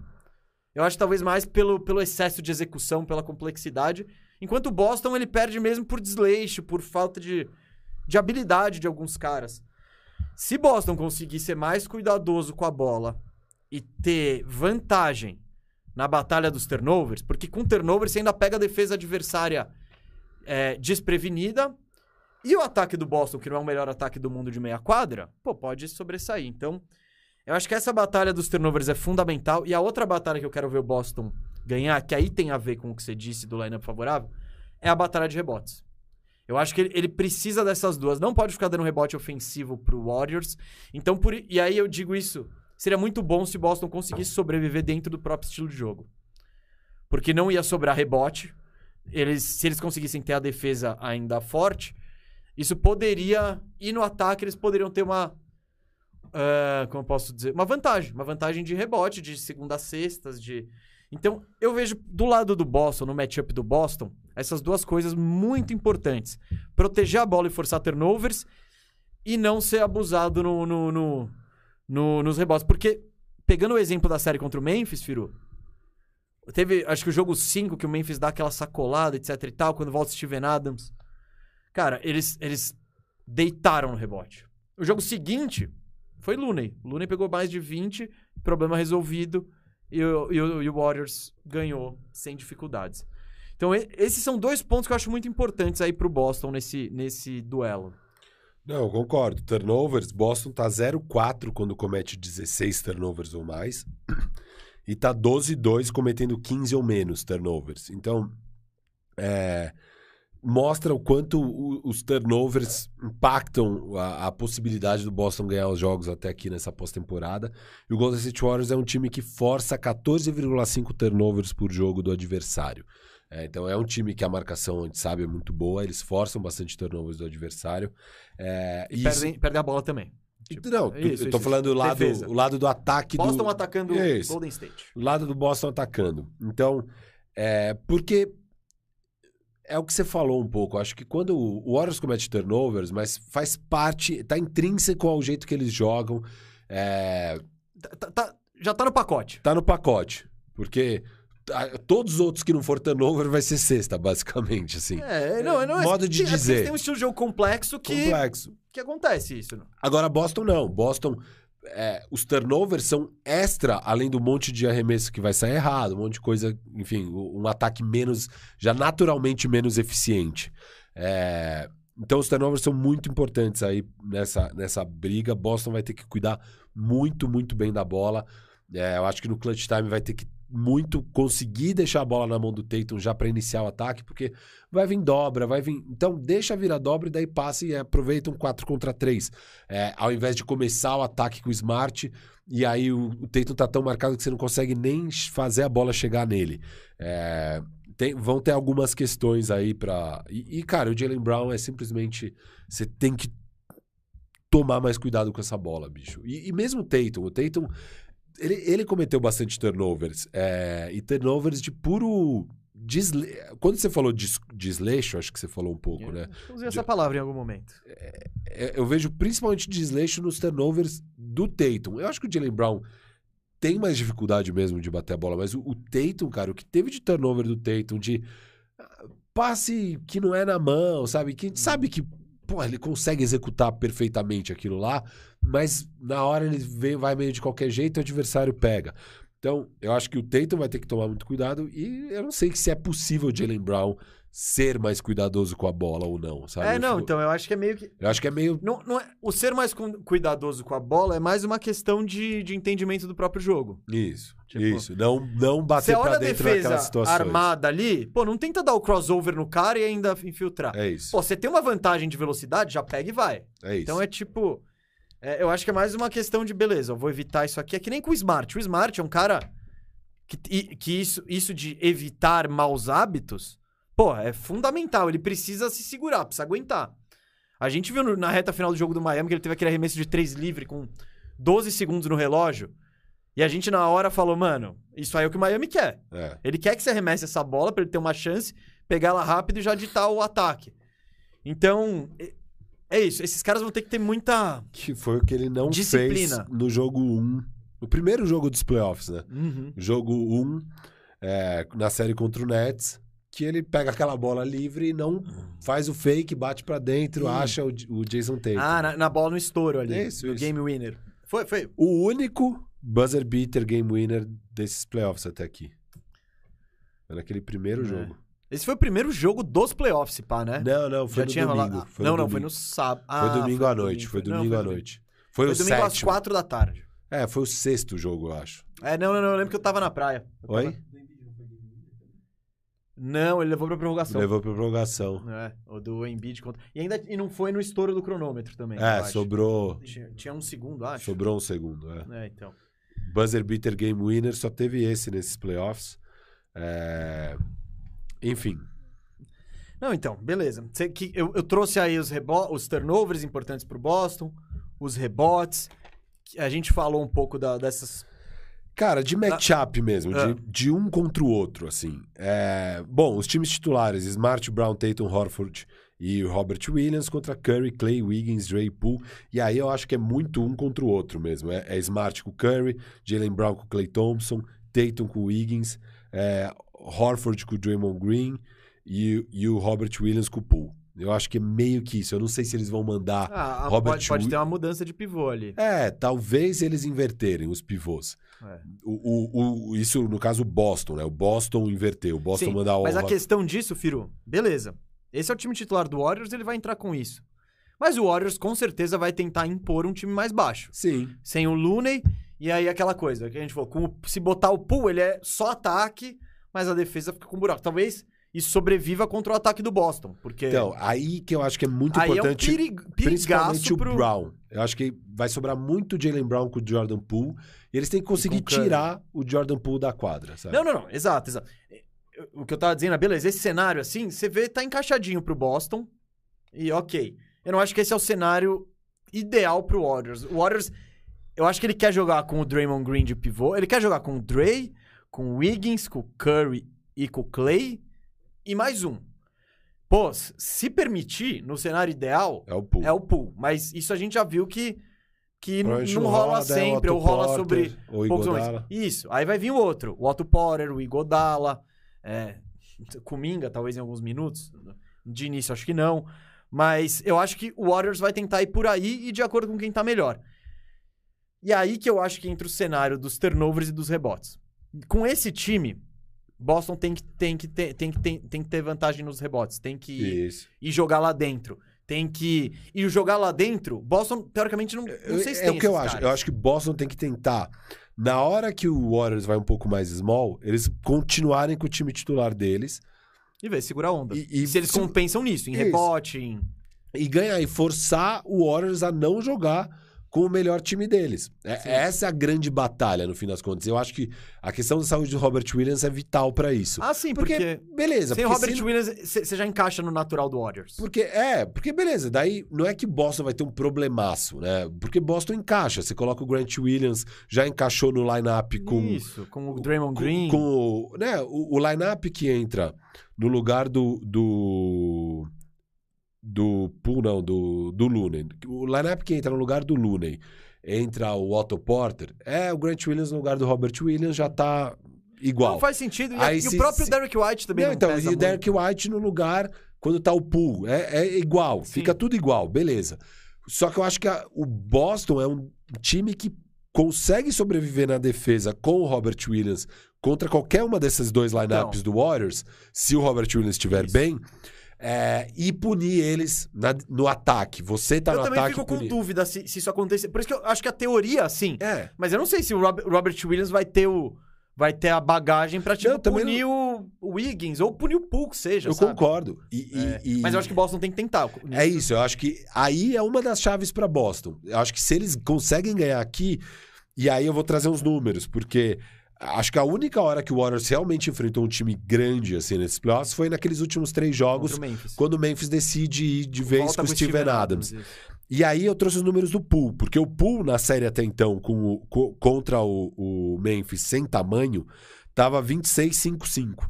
É, 26 pontos, 5 rebotes, 5 assistências, 58% de quadra, 43% de 3, 100% do lance livre, jogando 34 Esse, esse era o número que eu queria, a minutagem. jogando 34 minutos por jogo e plus 45 nesses três jogos, ou seja, plus 15 em cada jogo.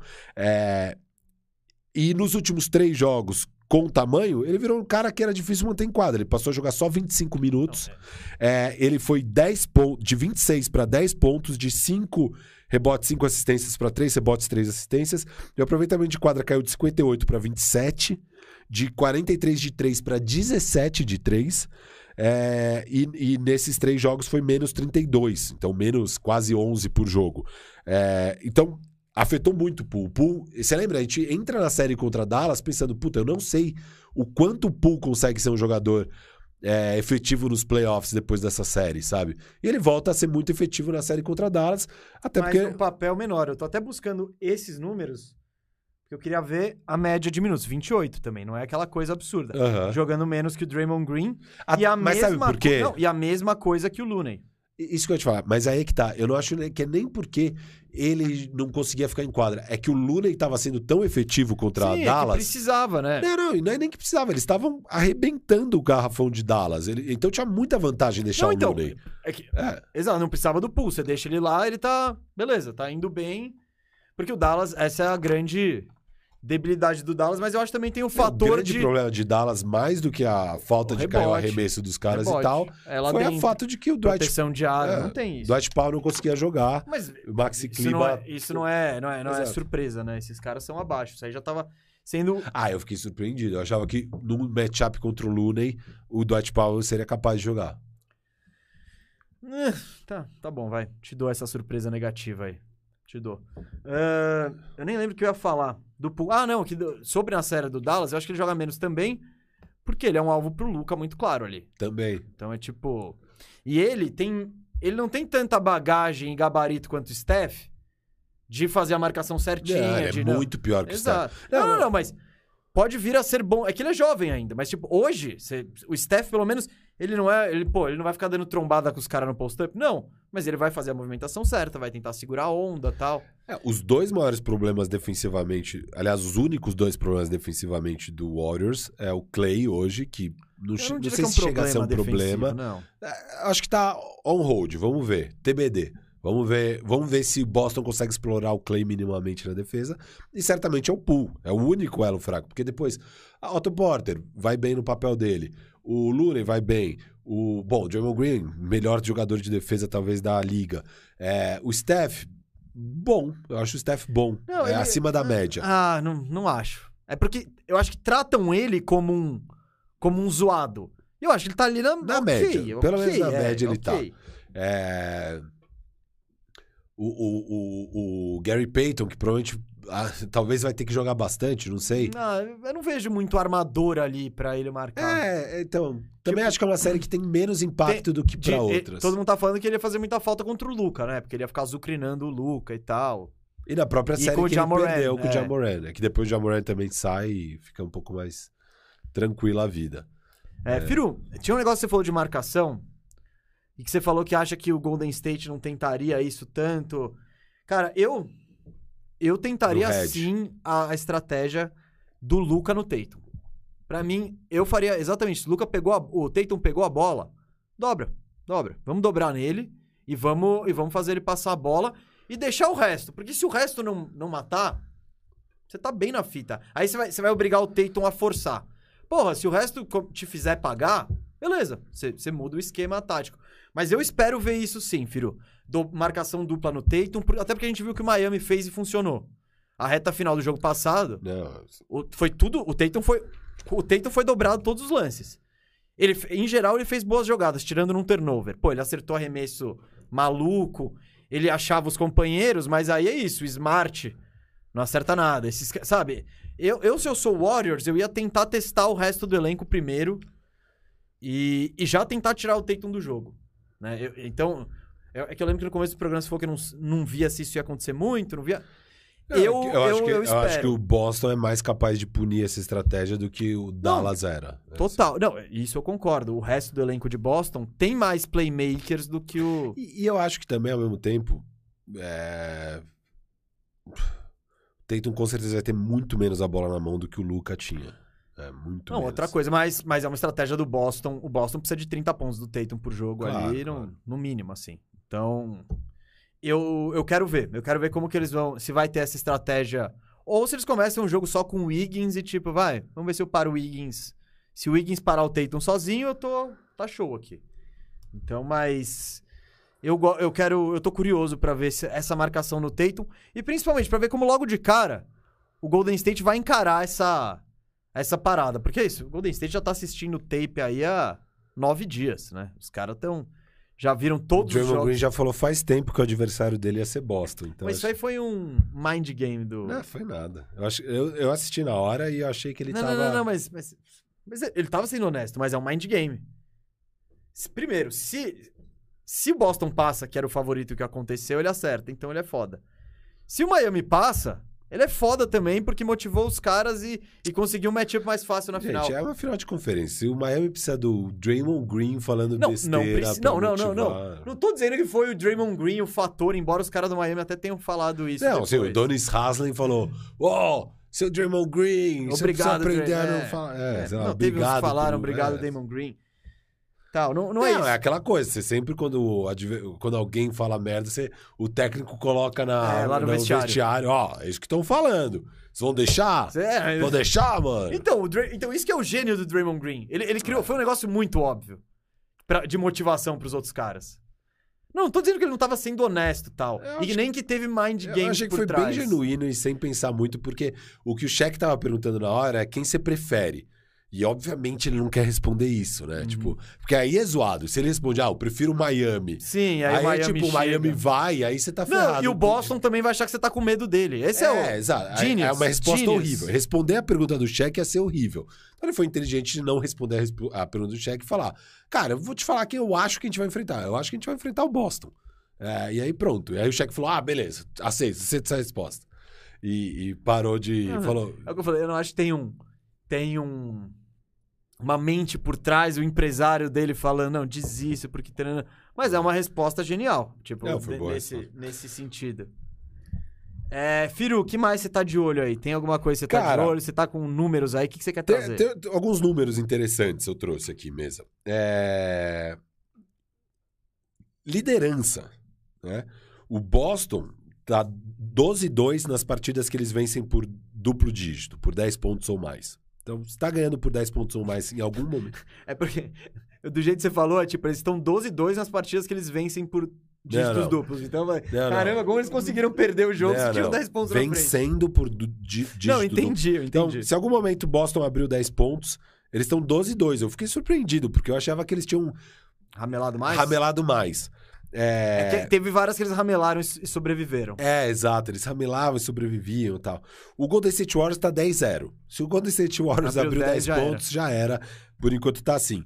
Já esses dois times estão bem quando perdem de 10 pontos. Eles são capazes de buscar. É, o, o Boston tá 4-5 em partidas onde eles estão perdendo por 10 pontos. E a gente viu, né? Vários jogos que eles buscaram mesmo e tal. E já o Warriors tá absurdo. O Warriors tá 6-4 em partidas que estão perdendo. É... hã? Bom, deve ter. Obviamente, tem, tem partidas onde eles tanto perderam por 10 quanto ganharam por 10, para ter 16 partidas. Bom, os dois têm 16, então sim, isso aconteceu dos dois lados. Eles estão 6-4 em partidas em que em algum momento eles perderam por 10 pontos. É, eu, a gente chega com a impressão que Boston é horroroso no quarto-quarto, né? Eu trouxe um pouco desses números porque eu acho que. Não sei se quarto-quarto ou se no clutch. No clutch. Então, É. eu trouxe quarto-quarto e trouxe clutch. Trouxe as duas coisas pra gente ver aqui. Hum. Quarto-quarto. O Golden State Warriors é, está 8-0 quando ele entra no quarto-quarto ganhando a partida. Então, se o Warriors tá vencendo ao final do terceiro período, eles estão 8-0. É, e quando eles estão perdendo, eles estão 4-3. Eles entram perdendo no terceiro quarto e tem um recorde vitorioso. O único time nos últimos 26 anos que terminou os playoffs com um recorde, recorde vitorioso quando entra perdendo ao final do terceiro quarto é o Mavis de 2011, que acabou 6-4. É, o Warriors está 4-3, é como se o Warriors ainda ganhasse duas de três partidas que eles perdessem aqui para igualar. É, então é algo bem impressionante isso que o Golden State Warriors está fazendo de conseguir viradas no quarto quarto. Quatro viradas no quarto quarto de sete jogos onde eles entraram perdendo. É, o, o, o Celtics tá 10-1 quando entra vencendo. Então também Ah, tá. muito bem. Achei que você fala quando entra perdendo. Não, 10, eu vencendo. caramba, vencendo 10-1. Eles também conseguem proteger bem. Eu também tô surpreso com isso. É porque eles chegam ganhando por 20, por Isso, 25. aí dá uma derretida. contra, pô, contra Brooklyn, todo jogo eles. ah, Daí ficava disputado, era por pouco. Você fica com aquela impressão, puta, eles são muito ruins. Mas, cara, conseguem eh, realizar o trabalho no fim das contas. É, e 2-5 perdendo. Quando eles entram perdendo, é menos virada. Só viraram duas de 7. O Warriors virou 4 de 7, né? É, ambos só sete vezes entraram perdendo no último quarto. É, o, o, o Warriors tá mais 25,4 por 100 posses é, no quarto quarto. E- vin- é, eles têm um. Eles, eles batem o adversário por 25,4 pontos a cada 100 posses no quarto período, na média. E esse é o melhor número de qualquer quarto desses playoffs. E o segundo melhor quarto de qualquer time nos playoffs nos últimos 10 anos. Só perde para o Warriors no terceiro quarto em 2018. Então é surreal o que o Warriors tem sido bom nesse quarto quarto. Então, apesar do Celtics ser sólido, o Celtics ganha dos adversários por 8,4 pontos a cada 100 posses no último período. Então, na verdade, é positivo o, Warriors, o Celtics no último quarto. O Warriors está absurdo no último quarto. Então, é, é difícil. Você entra contra o Warriors perdendo no último quarto, muito difícil virar. É, e o Celtics tem que tomar muito cuidado. Aqui, se, se em todos os jogos a gente viu o Celtics com dificuldade no último quarto, é, e mesmo assim conseguindo administrar, aqui o desafio vai ser ainda maior. Esse desafio vai ser ainda maior. É, E, e- e ainda esses números de último quarto do Warriors, eles têm só três derrotas de último quarto. Aí pegando só o último quarto, né? Não jogos que eles perderam. Eles perderam três quartos quartos na, nos playoffs até aqui. São o quê? Quantos jogos do Warriors? 5, 16, né? Acho que são 16 jogos do Warriors até aqui. 5 mais 6 mais 6. 6 e 6? Não, 6 Não, e seis 5. e cinco, Isso, já 10 fala. 16. É, só, só tiveram três derrotas. Ao mesmo tempo, eles tiveram seis, o dobro, de jogos em que eles ganharam por duplo dígito só o último quarto. Então, eles abriram 10 pontos só no último quarto. É, é surreal. E, e o offensive rating deles em último quarto é de 133,9, o que é tipo algo absolutamente absurdo que esse time vem executando no último quarto. E acho que esse é um grande questão aí pro, pro Boston que a gente tem visto, apesar desse número bom, é, 10 a 1 quando estão vencendo, 2 a 5 quando estão perdendo, é, cara, o Warriors aqui é um time que executa muito melhor no último quarto até aqui, Sim, né? sim. Tudo bem que o Warriors ainda não enfrentou uma defesa igual a de Boston, Não, E a gente o, vai o War- ver. é, por exemplo, do Warriors, e é o que eu tinha falado já, a gente já falei, é Lakers, dois, Lakers na bolha feelings. Eles não pegaram ninguém. Isso, isso. Pegaram, pegaram um time do Denver Nuggets esfacelado aí, né? Tipo, sem o, sem o Jamal Murray, sem o, Otto- o Michael Porter Jr. É um time muito mais fraco do que poderia ser. Aí na segunda rodada eles pegam um Memphis Grizzlies surpreendente muito bom, mas ainda assim é um time bem mais jovem que ele e um time que perde o Jamoran no terceiro jogo. Então também. E cara, o Dallas Mavericks é um bom time, o Luca é fantástico, é fantástico. Mas não é, Não não, é, pronto, não é um não puta, não é um puta adversário de final de conferência. Não, e, e- e é- e esse é um ponto, né, mesmo? Porque eu trouxe aqui que o, o Boston, o Golden State Warriors é o melhor ataque dos playoffs e o segundo melhor, né, e o melhor ataque em, em aproveitamento também nos playoffs. Ao passo que Boston é o oitavo nos playoffs e sétimo em aproveitamento de quadra. Mas você tem que ver que o Boston enfrentou duas defesas top 5 dos playoffs, que é o Miami Heat e o, não, e não, o, não. eles Claro. enfrentaram o Miami Heat e o, e o Bucks. Esses dois times são defesas top 5 dos playoffs em números e tal. É, e também, se a gente for pensar quem eram as melhores defesas Não, na temporada. É, ao passo que. Bom, o Dallas é, você, você elogiou bastante a defesa do, do seu Dallas Mavericks. Mas nos playoffs o número deles não, não foi tão alto assim. É, e, e o Dallas eu elogiei muito ao longo da temporada, mas vinha derrapando também, assim. não- eles não mantiveram aquele. Boston e Dallas, eles fazem assim na mesma hora, né? Na virada do ano e tal. É, Boston manteve até o fim da temporada regular, Dallas caiu bastante no último mês, um mês e meio ali. Mas, enfim, é, acho que isso influencia né, nesses números, sem dúvida. Não, com certeza. E sabe o que influencia? Os seus números. Porque o Bruno Lima no Superchat aqui está falando uma das melhores partes do programa é quando o Firu lança os números e estatísticas. Que preparo, que, que pesquisa, que dedicação. Pô, legal. Que bom que tá transparecendo, porque, mano, eu fritei aqui. Eu tô, tô ficando doido, mas da hora. Que bom que tá bom. O Bruno vai comprar uma camisa, Firu tem razão, tá com cara, né? Cara, eu, sério, eu sempre falo isso nas nossas reuniões e tal. Eu nunca quero trair a audiência de vocês. A audiência desse programa é incrível. Eu gosto muito da relação que a gente tem com os nossos telespectadores, ouvintes. Ouvintes também, é, tem a galera do enfim. Spotify. E, pô, eu me dedico bastante nos programas. Tem vezes que mais, tem vezes que menos, mas eu sempre. Eu nunca quero fazer um programa meia-boca, sabe? Nunca. Então. E o Mesa também, óbvio. A gente tem pegadas um pouco diferentes, é, mas o Mesa também se prepara pra caramba. Eu me preparo bastante, eu tento vir com a minha melhor versão aí pra vocês. Então, que bom que vocês estão elogiando. A-game, A-game, o A-game do Firu aqui Aí, tá mesa, quente. eu falei Não, de- Solta a estatística aí pro Bruno, solta a Eu falei de quarto quarto, mas e o clutch time, né? E pra quem não sabe, clutch time é quando o jogo falta cinco minutos e tá por cinco pontos ou menos de diferença. Isso é o clutch time. Se tá faltando três minutos e tá sete pontos, não é clutch time. É, então a NBA tra- é, é, ela mede isso, ela tem a medição oficial de clutch time. Então, a qualquer momento que o jogo tá cinco pontos ou menos é, e tá nesses cinco minutos finais, seja do tempo normal, seja da prorrogação, é clutch time. É, no clutch time, Warriors está 5-2. Boston. O que, que você acha que Boston tá?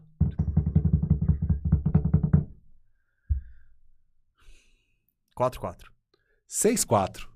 6-4. Então tá vitorioso também Boston. É, quatro, você soma quatro contra o Nets aí, aí vira dois, seis, dois, dois, 2-4. quatro. 2-4 É. contra os outros times, talvez. É, eu acho que deve ser por Talvez. aí. Não, deve ser, deve ser. Mas tudo bem, ganharam os quatro. Não, do- tudo do bem, mas Nets. é porque eu lembro que eu, que eu vi numa das transmissões que a gente tava fazendo, passou tipo o, o aproveitamento em clutch do Boston. E, e a- por, por série. Não, não, não, não, mas você não, série, você não tá. dividiu por série. Não, não. E aí talvez tenha a diferença, porque era positivo na série contra o Nets. Na série contra o Bucks e o Heat, naquele momento, que devia ser o jogo 6 ou 7, tava em 28%. Então, tipo, eles tiveram muita dificuldade de executar no clutch contra o Bucks e contra o Contra Heat. duas defesas. E contra o, o Nets, que não é uma defesa, né? É uma piada de defesa, aí é natural que, que exista essa diferença. É, Boston, só 94,7 pontos por 100 posses. Um ataque muito Show. ineficiente, mesmo tendo vitórias. É, muito ineficiente. Eu imagino que vários desses clutch times que eles venceram, dessas seis Os que eles partidas, sobrevivem, né? são os- eles entram no clutch time ganhando por cinco Uhum. pontos e vai derretendo, mas conseguem sobreviver. É, já o Warriors, é, um aproveitamento de 121 pontos por 100 posses no clutch time. Tudo Caralho. bem que enfrentaram defesas, Não, não, né, tudo- mas medíocres. mesmo assim é uma É discrepância surreal. É absurda. surreal, você tá... E aí, Firo, Eu, eu gosto desses números porque eles ilustram o que a gente vê mesmo no É jogo. isso. Você não precisa falar. Cara, o Boston na reta final contra o Miami. Ninguém sabia o que fazer. Dava aquela travada. Tatum dobrado. Putz, o Smart pega a bola e fala: Eu devo arremessar? Não devo E Foi arremessar? pouquíssimos minutos de clutch time mesmo. Foi porque a diferença tá em 13. Ah, é eles verdade. cortam nos últimos 3 Não, eu tô minutos. dizendo, mas, Não, tipo, é, é surreal. O- assim. diferen- Pouco clutch time contabilizado. É. É, pode- pode- isso é verdade, isso pode ajudar aí. Porque ele- aquelas derretidas do 11 ao 5, eles não Isso. contam. É, até- do 11 ao 5 não conta. Conta do 5 ao 2, É. 5 ao 1 ali, sei lá. E no Warriors, cara, você vê que os caras estão. Tão, eles, eles sabem executar, sabem o que, que tem que fazer, o que tem. Pode dar certo? Pô, não, a defesa pode sobressair? Pode. Mas a execução ali tá no. É by the book. é by falei. the book. Você não vai ter aquele momento que o Warriors vai panicar e começar a jogar errado. Que o Curry vai bater a bola, olhar pro teto e falar: não sei o que eu faço. Não sei o que eu faço. Obrigado. Que a bola vai estar na mão do Wiggins ao invés do, do Steph. É, o Wiggins vai estar batendo, vai estar cozinhando o relógio É, no meio da tipo, quadra. Não, vai- não existe isso, sabe? É- Essa que é a grande questão do Warriors. É, e esse que é o grande, o maior perigo do, do Boston, é, e a maior probabilidade deles perderem a série, é porque eles jogaram errado. É, e isso vai acontecer em alguns momentos. A questão Sim. é quanto. Eu acho que a grande questão E é por quanto. isso que eu. Já tendo em vista o, o vai jogar errado, a execução do, do Warriors é melhor, eles estão mais confortáveis. Eu acho que a chave pro Boston é: eu preciso ter mais posses de bola. Eu preciso arremessar mais. E aí que eu falei: por isso, batalha dos turnovers. Você tem que ganhar Isso. sempre a batalha dos E turnovers dos rebotes. e dos rebotes. Aí, mesa, eu concordo totalmente com isso. Eu tinha anotado os turnovers, trouxe aqueles dados lá. É, do clutch time, né? Puta, mas Boston, caraca, 94,7 de. ah, É, É, ruim, é ruim. O offensive rating deles é, contra 121 do, do Warriors, caramba. Hum, e aí você fala, puta, esses caras estão muito mal. Aí eu trouxe os números também individual dos jogadores, né? É, o Tatum tá com 57% de aproveitamento no clutch time, que é bem bom. O grande problema aqui é. Ele, ele tem os turnovers também. e Não, na reta final dos jogos ele não arremessou. Esse é o grande problema, porque ele tem 57%, mas com baixo volume. Quem tem mais volume, Marcos Smart. óbvio, 12 arremessos do Marcus Smart em clutch time, ele acertou 2. 2 de 12. Ele tá 17% no clutch time e ele é quem mais arremessou a bola para Boston. O, seg- o segundo e terceiro que mais arremessaram, Al Horford, 4 de 11, que também é um baixo aproveitamento, e Jalen Brown, 4 de 10, que Na... é baixo, mas não é horroroso para um clutch time, que tá Mas a mais linha é tênue, né? A linha Se é ele erra tênue. um a mais, ele tá zoado. Se ele erra um a... se acerta um a mais, é, É bom. É sinistro. Então, assim, a a questão é, puta, eles precisam dar um jeito de chegar a bola mais no Tatum, só que também é muito Não, então, clara É o que a- o Miami fez. é muito clara a mundo. marcação do adversário. Eu não sei agora o quanto bo- é, eu vou quero entrar num outro detalhe com você, eu vou lembrar. E aí, mas falando também dessa questão do, pô, 94,7%, mas como é que eles ganharam seis partidas? Porque você pega o que, que eles fizeram com o adversário, mesa. Drew Holiday no clutch time contra. Então eles enfrentaram belos jogadores, né? É, no clutch time. Então esses são os números de aproveitamento de arremesso no clutch time dos adversários do Boston Celtics. A defesa deles é monstra também. Claro. Drew Holiday, 3 de 9. KD, 2 de 6. Kyrie, 2 de 6. Jimmy e Yannis, 2 de 4. É, então, os melhores são Yannis e Jimmy, mas também só quatro arremessos deles aí. Enfim, precisa ver É, Tem quantos ver números quantos minutos teve. E dois de sé- A quatro, série é. contra o Milwaukee também eu não tô lembrando de. Acho que não teve tanto clutch É, time, né? Acho que não teve. teve tanto. Acho que E teve a, uns e a dois. própria do Miami. Também não. Também não teve tanto. também não teve. É, eu acho que a do Bucks teve mais, na verdade, do que a do, do, do Miami. É, O Bucks acho que são, os, três primeiros são sacoladas, né? Mas no geral. Não, mas teve. Mesa, mas ó. Beleza, não precisa nem olhar isso, mesa, porque foram quatro do Yannis para nove do Drew Holiday. Sim, Então, sim. assim, é o dobro, mais que o dobro de arremesso do Drew Holiday do que do Yannis. É, alguma coisa certa eles estão fazendo ali. Sim, tirando a bola esse- dos caras. Exato, exato. Então, a defesa foi muito bem no clutch time. Então, e, e você pega as séries do Boston, são séries onde o offensive rating é menor mesmo. E é- Não, não, é total. tem- Só que, Firu, dos dois lados. então, tem só um pequeno detalhe, né? Beleza, você tira a bola do, do Yannis, vai pro Drew Holiday, que sem o Middleton, ele não é tão efetivo ofensivamente, né? Tipo, ele- ele- a gente viu nessa série, ele teve que carregar muito o piano ofensivamente. Você tira a bola do Jimmy Butler contra o Miami, pode dar pra qualquer um, tá tudo bem. Aqui você se anula um cara no Golden State, puta, tem todo, tem mais três ali que podem vir e fazer uma cesta pra você. Então eu acho que É. essa é, Não, não tô dizendo que não vai dar. E, e é óbvio que é muito. Esses números são muito bons, mas é o que a gente tava dizendo. O Golden State é um, é um bicho totalmente diferente. Trouxe os números dos jogadores do Golden State Ai, no cara. clutch também. Olha aqui, ó. E aí. Que trabalhador. E aí entra pra mim de novo a questão do Robert Williams ser muito importante pra essa série mesmo. Por quê?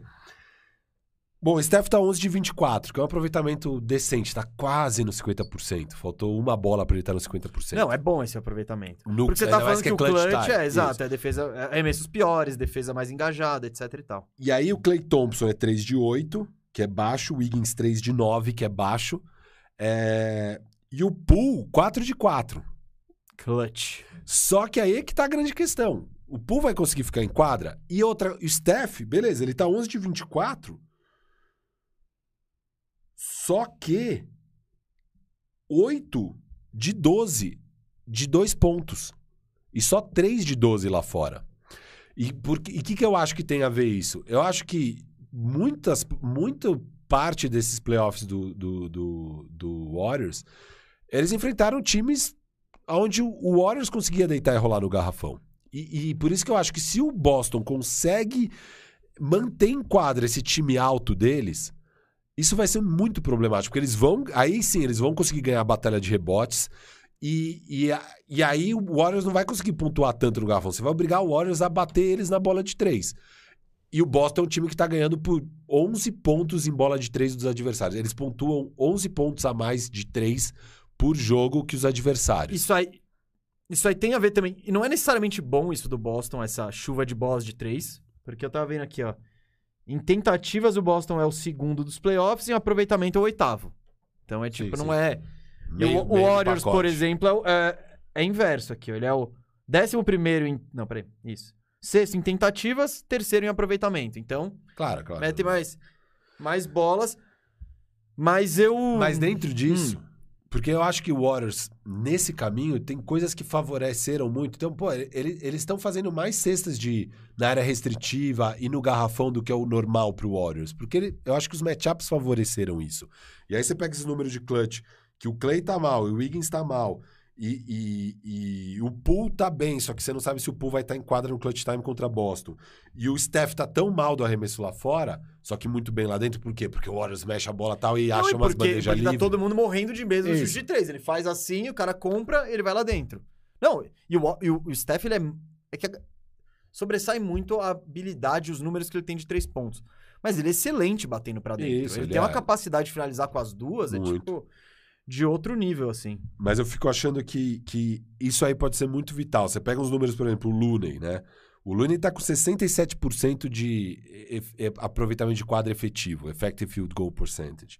Eu não esperava menos também. Isso, é o terceiro melhor de 88 jogadores que tentaram mais de 50 arremessos nesses playoffs. É porque os arremessos que ele tenta são. É- Ele não tenta os difíceis. Só que você não vai ter isso nessa série, provavelmente. Ainda mais se o Robert Williams for um fator. Sim, É, sim. Então, eu acho que muitas das facilidades que o Warriors teve nesse caminho é possível que Boston Celtics não Não, ofereça. Firu, ele vai impor mais dificuldades do que qualquer outro time. Exato. exato. A gente já tá falando isso desde o início. É a melhor defesa, é uma defesa versátil, é uma defesa que vai te. pode te marcar de diversas formas, assim. Então, e se a gente comparar com as outras defesas, não. Né, não ainda mais se pega o Memphis. O Memphis, ele. O Memphis, ele. Não vou dizer que ficou com medo do Warriors, mas ele respeitou o Warriors. Ele tira o Steven Adams, que não funcionou contra o Towns. Isso já era previsto, até falei isso antes da série. E o. E o e o, Jen- o Taylor Jenkins continua com o time sem o. Ele esquece o Adams lá. Respeitando o Warriors. Falando, não, meu, se, se isso não funcionou contra o Timberwolves, eu vou pegar um time ainda mais móvel. exato. mais... E não era bem assim. Porque tem a questão do Looney, né? A questão do Warrior, do, do Timberwolves, é que o 5 é o chutador. É. No, no, no Grizzlies, não. Eles têm o 5 pode ser o Adams. Tá. O Jaren Jackson é um chutador que, né? enfim. Mas é, é, é, a é escola diferente. e, e Zidrunas e Glauskas de chutador que não. Não, não é o Glauska. Wally Zerbiak. Wally Zerbiak de chutador. Eu vi um print, acho que no camisa 23 aqui do, Golden- do Minnesota Timberwolves de todos os tempos e tava o Wally Zerbiak lá. Tem gente que fala mal. Tem... Do Timberwolves. Tem gente que fala Eu achei que tinha falado, tem gente que fala mal do Dos- Zerbiak. do Zerbiak. Funciona pros dois, né? pros dois. Ai, cara. Tem gente que diminui o Garnet. Quem diminuiu o Garnett? Não, tem gente. Que, ah, tipo, tá. olha, olha, ele, ele jogou, sei lá, mais de 10 anos numa franquia que o Wally que tá no all-time team deles. É... Mas aí tem gente que diminuiu o T-Mac, que tava numa situação parecida Não, Garnett. então, eu também acho absurdo. Absurdo, absurdo. O, o- Cara, número curioso mesmo. Você tem um número curioso? Gostei desse quadro, hein? Número curioso. Vamos pensar nisso. Aí, o- aí o Moro já solta a vinheta. Número curioso. Curry arremessou 17 bolas de 3 de longe, de 30 pés. Qual você acha que é o aproveitamento dele nesses playoffs? 16? 17 bolas. 17? Aportou- a- Acertou 4. 3. Curtiu, né? Esse palpite. 18% Não, eu não lembro só. dele acertar esses logo aí. É, não tá rolando. Não Ele tá tá, meio rolando. frio de longe aí. Eu não sei porquê, mas acho que pode esquentar na final. não sei porquê. Isso é algo que eu quero observar. Você Quero vai observar o logo Curry. Logo Curry. Eu imaginava números melhores do Curry aí, do logo. Mas é isso, ele não tá. Não, ele tá fazendo estrago mais lá dentro, assim. É, e se for ver, ele tá chutando o quê? Uma bo... é, foram 16 jogos, 17 arremessos. É, uma bola por jogo. Lá, De- lá do, do logo. logo só. e não tá. É, não tá rolando. O... Enfim, eu não, eu não sei o quanto de ISO vai rolar aí, mas o Draymond Green é o melhor defensor de ISO desses playoffs. Ele é absurdo, né? Ele- 0,48 pontos por posse. Isso só vai rolar se ele marcar o, o Tatum, né? É. Se ele for acabar pegando o Tate em algum Às vezes momento. sobra uma ou outra com o Horford, mas não, não é a estratégia do Boston. Enquanto o Poole é o pior dos playoffs. Pior defensor de ISO dos playoffs? O pior, 1,24 pontos por posse do adversário quando isola contra o Jordan Poole.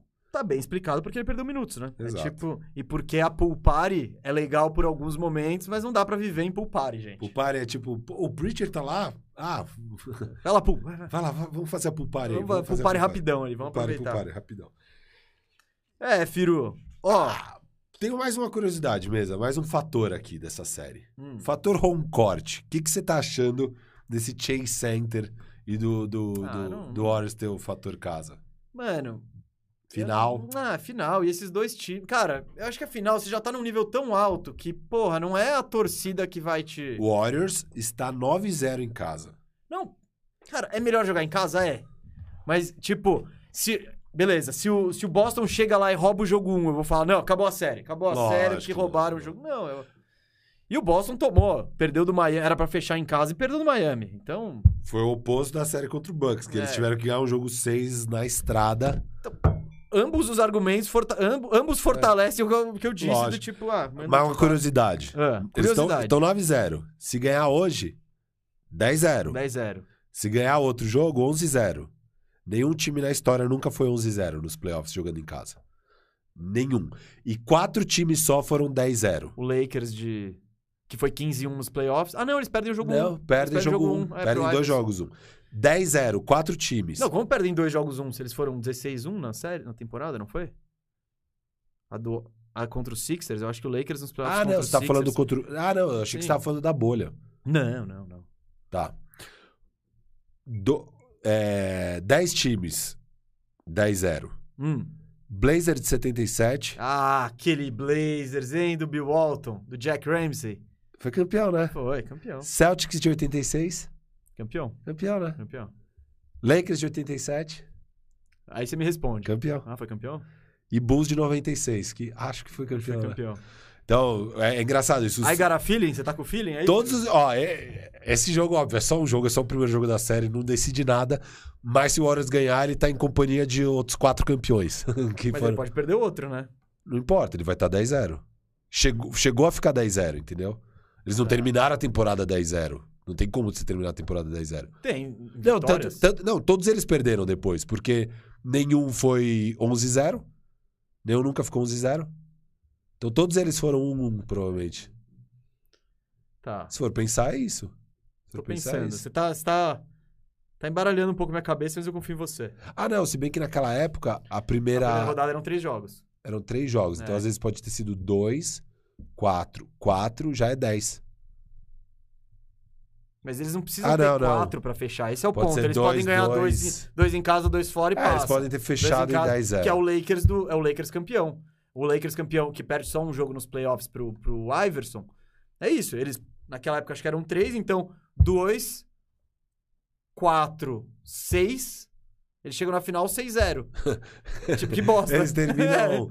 eles terminam 7-1 em casa. Eles só jogam 8 jogos em casa. É, eu acho que era então. 2-3-2 É, ainda então, no final. tipo, né, não-? É verdade, é É, verdade. não, não necessariamente. Se você varrer, não é bom pro seu recorde. É, Isso. é.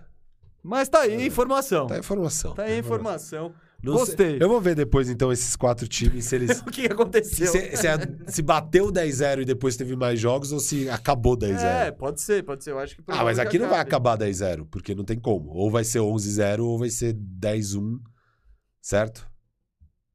Ou vai ser 9-2. Não tem como acabar 10-0. Porque eles já estão Não, jogando. na ca- 10-0 não. Eles já vão jogar o décimo jogo agora em casa, então não tem como. Mas o, o, o Boston, eu concordo com você que não tem muito isso de home court. O Boston é um time que já venceu sete jogos fora de casa nesses playoffs. É, é, é um baita visitante. E é bizarro, porque em casa o Boston não tá tendo tanta vantagem no home court, apesar de que a arena de Boston é uma das que mais ferve. É bem diferente. A gente viu a série contra Ah, Miami. Miami é caidaço. A, puta, a arena em Boston pega fogo, a arena em Miami cai daço. E aí é curioso, porque ele- o, o, Warriors tá 9-0, mas eu já vi o próprio Draymond Green falando no programa dele que eles estão construindo. Ele fala de um jeito bem. Bom, não vou meter o pau aqui no Chase Colaram uns modinhas só. Só tem uns modinhos aí. Mas ele fala, cara, a gente ainda tá construindo nossa história. Não é a mesma coisa que jogar na Oracle Arena. É tipo. Um Tem dia um dos primeiros lá. radares bandeja foi sobre isso. Foi nem eu que escrevi esse, foi Murilo. Ah, é? É, é. Sobre por que, que os torcedores raízes do Warriors estão putos. Eu lembro desse. Mas nossa, é um dos primeiros esse? É, esse Caraca. é tipo um, dois ou três. Que louco. É, então, é isso. Ah, é um pouco o que aconteceu com as arenas aí, né, filho, do nosso Ah, futebol. muito parecido. Não é, mas é exatamente isso que falam mesmo. Não, ali, mas- é, é, com, com o do Warriors, né? Não, até porque tem uma, tem uma- E tem uma questão também, grana. Sim, Você tá sim. no centro de São Francisco. Mano, São Francisco, sei lá, deve ser a cidade mais cara do mundo pra se viver. Cinco mais. É, você tem toda a galera do Vale do É, Silício. morando lá e, enfim. Os endinheirados. E o e Boston você tem muitos torcedores season ticket holders de muitos anos e tal. O pai do Bill Simmons. E mesmo, mesmo perto, assim, mesmo perto da quadra, tem uma galera Uhum. mais blue collar, assim, não é? Os blue collar não estão só lá na, sei lá, no, no teto da arena. É, gente. Firu, chegou a hora, né? Ou você quer enrolar ainda mais? O Firu vai trazer número aqui até amanhã pra ele não ter que palpitar. Aí vai começar a série e ele vai dar um palpite. Você quer falar mais alguma coisa? Quer- Vamos ler superchat. Vamos ler superchat. Superchat. Vamos ler superchat. Vou ao banheiro. aqui. Vou ao banheiro de novo. Firu aqui, ó. Vitor, é sério isso? Sério, eu tô, mano. Você tá hoje- bexiguinha? Hoje eu tô, hoje eu tô. Tá difícil. Ô, Moro, que, que que é isso? É rapidinho. Que, que bagunça, hein? Virou bagunça, gente. Firu. Bom, eu vou responder aqui, né? Não dá pra ficar esperando ele ir ao banheiro, né? O nosso príncipezinho aqui. Vitorelli, será que o diferencial para essa final vão ser os bancos? O five titular do Boston é show, porém o Golden State leva vantagem com Porter, Poole, Gary Payton. Eu acho que é um ponto interessante. É, a questão é que o, o, o Boston ele tem um, um banco curto. Ele tem um banco de três caras. Mas eu acho que são três caras que contribuem, assim. O Derek White contribui. O Grant Williams a gente já viu que contribui, né? Teve um jogo lá que ele meteu, sei lá, oito bolas de três pra fechar o Milwaukee.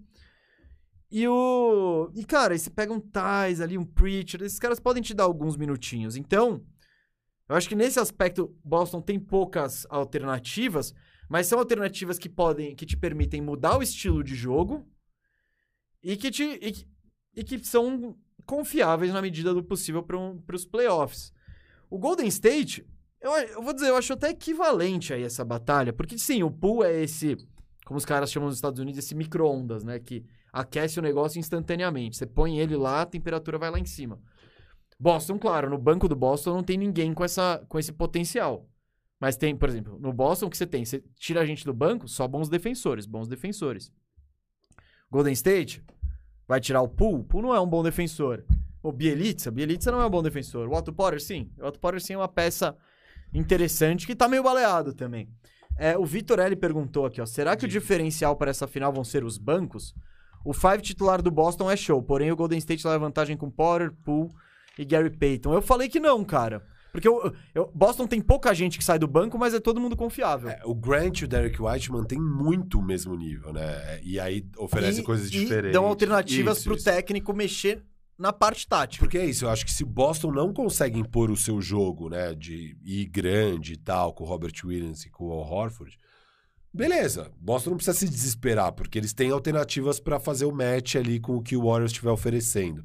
Eu acho que é sempre uma desvantagem você jogar o jogo do Warriors. Eu acho que por isso que é muito. Mas sempre, vai ver. Porque às vezes você é. consegue jogar o jogo do Warriors e encaixar defensivamente. Não, lógico, lógico, mas aqui é, é muito difícil. Você, eu, eu acho que você igualar o Warriors é normalmente problema. Eu acho que Boston tem uma vantagem aí no tamanho que pode ser decisiva. Mas, mas então, é isso. Não, eu, eu falei isso como teoria e eu concordo.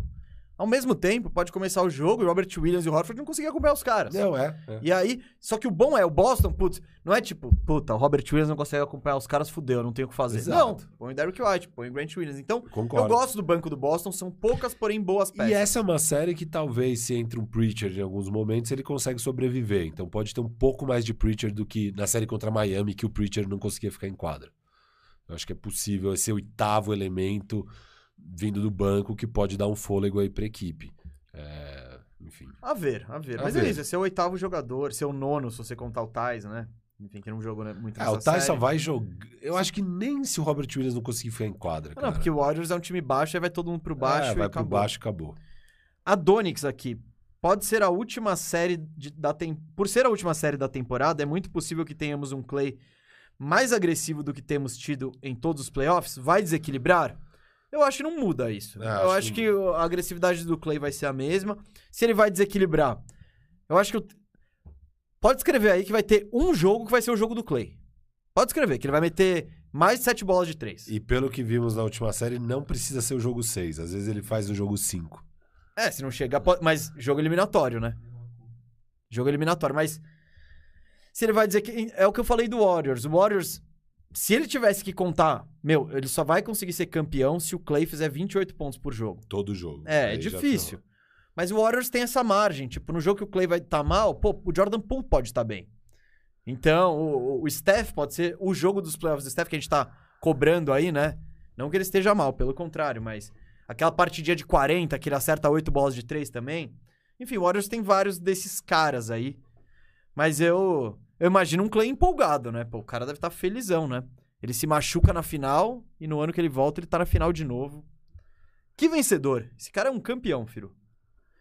E o Bruno Lima, que. Ah, não, esse aqui eu já li, mas eu vou repetir.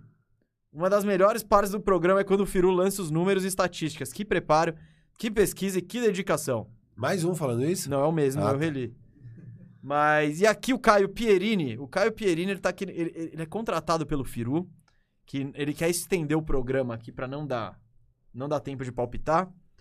Mudando um pouco de assunto, queria saber o que o Firu achou do Darvin Ham no nosso Lakers. No meu Lakers também. Eu, eu amo o Lakers. Nossa.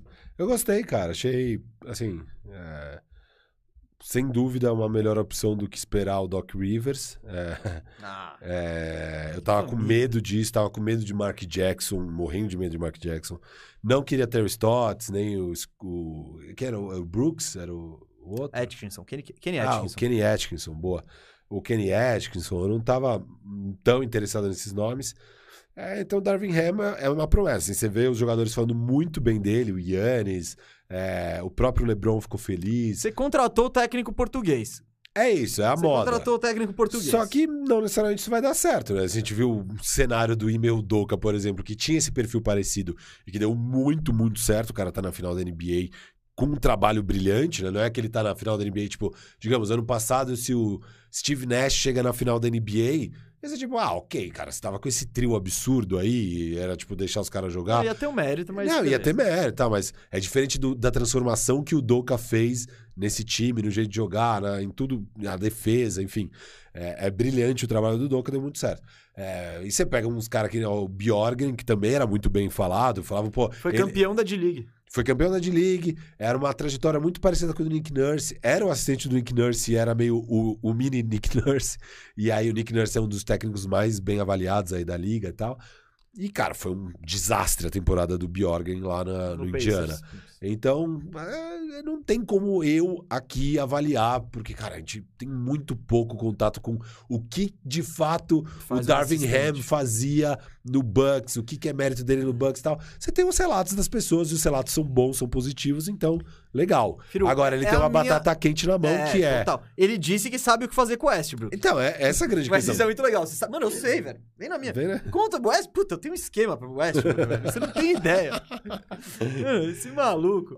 Já sai a notícia. Um dos principais pontos para contratar um novo técnico vai ser ver o que eles sabem, o que, como eles pretendem usar o Westbrook. Mano, o cara chega. Chega com Eu PowerPoint. vou fazer isso aqui, ó. Já E, sabe ó, o X's Knows, aqui é o Westbrook. Daí o cara aqui, no. PPT já enfiou um tapete vermelho pro Westbrook até a bandeja. É... pá, Eu tô com o Wayne Ellington aberto aqui, mano. o Austin Reeves na outra. aí- LeBron of ball, É, sei lá o quê. E tipo, mano, é, enfim, é- é- se o Lakers realmente, se não é só um jogo de cena pra valorizar um pouco o Westbrook e não ficar claro pros outros times, os, os outros front office que estamos desesperados, precisamos nos livrar dessa bomba que é o Westbrook, é boa notícia. Agora, se realmente o Lakers pretende que o técnico use o Westbrook, não vai se livrar do Westbrook, cara, vai ser um trabalho bem difícil aí pro Darvin Ham. Vai, vai. E, cara, E porque aí sobra, novamente, muito pouco recurso pro Lakers montar o elenco em volta dessas três peças. é, quatro com Austin Reeves. E. e- então vai ser difícil. Vai ser difícil achar. Ah, porque a galera. Mano, não, é só achar uns bons 3D. Gente, você sabe quanto custa um bom 3D? 15 milhões. O mais barato é o Finney Smith com 11 Não, o milhões. preço é 15 milhões.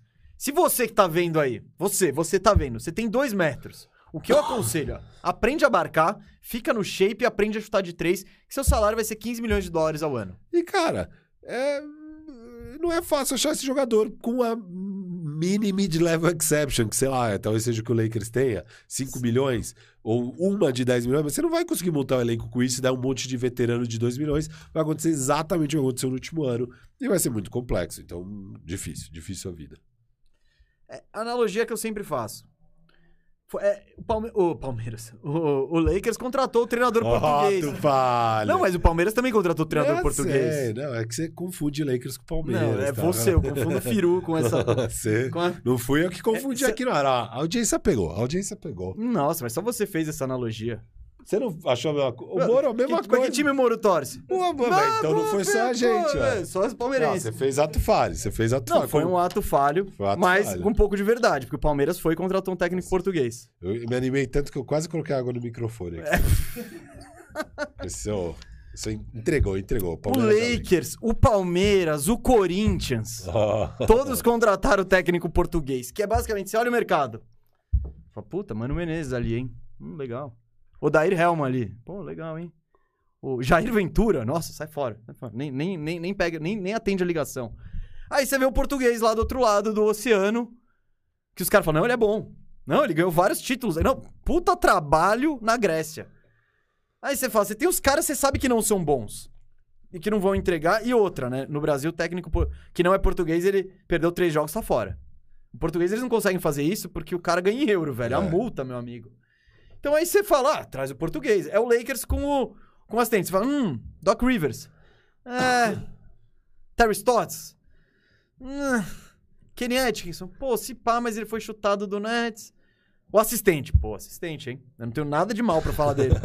Então aí você É pega, você aposta no desconhecido. Agora, o senhor Mesa, Hum. só que tá rolando. Foi interessante, né? O Lakers anunciou o Darvin Ham.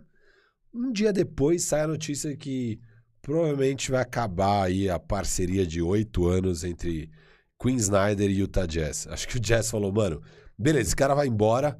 Mas eu não vou facilitar a vida Eu- é, dele. eu- não, não, não vou, eu não vou facilitar a vida do Lakers. Não quero esse cara no Lakers. Quero esperar o Lakers contratar o cara dele pra anunciar isso aqui. E aí eu te pergunto, você gostaria do Queen Snyder no Lakers? Porque não, não tinha a possibilidade dele, agora tem, né? Cara, ele. ele... É que os últimos. O trabalho terminou mal, mas ninguém é demitido com um trabalho bom, né? Ele criou uma coisa no jazz, ele mudou o jazz, o jazz foi uma equipe competitiva com ele. Mas ao mesmo tempo ele mostrou ser cabeça dura ali em vários aspectos, né? É o que eu falei. Você, você falou, não, mas tenho que insistir no Gobert de todos os jeitos, não pode.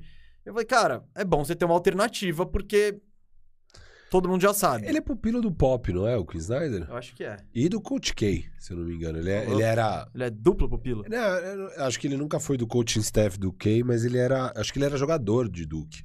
Se eu não me engano. Ah, é? Ele, ele tem algum envolvimento com o Duke, com certeza, o Queen Snyder. Mas eu, eu acho que ele era pupilo do Pop também. Você preferiu ou você ainda quer o, o treinador português? Ah, essa, é uma, essa é uma que me faria ficar feliz. Eu curtiria o Lakers assinar o Queen Snyder, mas não vou ficar chorando que ai, perdemos o Queen Snyder. Beleza, tipo, vão aí com Darvin Ham, que eu, não, eu nunca achei também que o problema era o Vogel. Assim, eu, Não, eu acho que o Vogel eu. foi mal, mas, cara, enquanto não resolver esse elenco, Não, tanto faz. Ele aí. foi mal, mas ninguém botou ele numa situação pra ir bem. É. Tipo. E ele devia estar meio pistola ali. Mano, eu falo, legal. Eu curti o time com os caras que marcavam tal. né, É. Meu time era baseado na É, defesa. defesa, vocês tiraram sim, a isso. defesa. Todo mundo passava a bola, não tinha muito ego. Você me traz o Westbrook.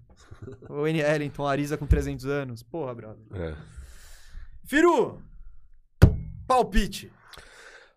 Olha, mesa, com tudo isso que a gente falou e, e a gente vê que A série termina em 8 jogos 4x4.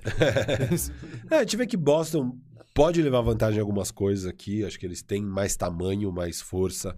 Eu acho que isso é muito determinante em playoffs. É, o Warriors é o time mais experiente. Nenhum jogador do Boston jogou um minuto sequer de finais. Nenhum, nenhum. É, ao mesmo tempo, eu não acho que é um time inexperiente, sabe? Eu não acho que é o Phoenix Suns do ano Eles passado. estão subindo os degrauzinhos. E às vezes tudo que você precisa é chegar lá, porque tem times que a trajetória é assim, você demora pra chegar nas finais, mas quando chega ganha. Sei lá, o, o Bulls também, aquele Bulls, óbvio, não vou comparar esse time com o Bulls, mas o Bulls do Michael Jordan nunca tinha jogado um minuto de finais ninguém, até chegar nas finais e aí Mas ganha. ao mesmo tempo, você. você- Não, é parecido com o Boston. Você, viu eles. Você bateu as- em final de é conferência várias isso, vezes. degrauzinhos. É, então assim, eu não acho que esse time de Boston, apesar de não ter nenhum minutos de finais, é um time inexperiente, é um time que já foi pra três finais de conferência. É, essa foi a quarta, então é a quarta vez que eles chegam no limite de chegar nas finais. Então é um time com boa experiência, óbvio. O Warriors é um time que sabe muito bem ser campeão. É, tudo bem que eles ganham o primeiro título contra um Cavs lesionado. É, depois do segundo título eles estouram 3 a 1 e depois eles ganham dois títulos que, pelo amor de Deus, né? Você você obviamente vai ganhar é, com Kevin Durant ali e tal. Mas não importa nada disso. É um time que, cara, tem muita confiança, sabe? Eu acho que a confiança é muito importante. A gente viu o Boston. É só os Max Truz no elenco. É.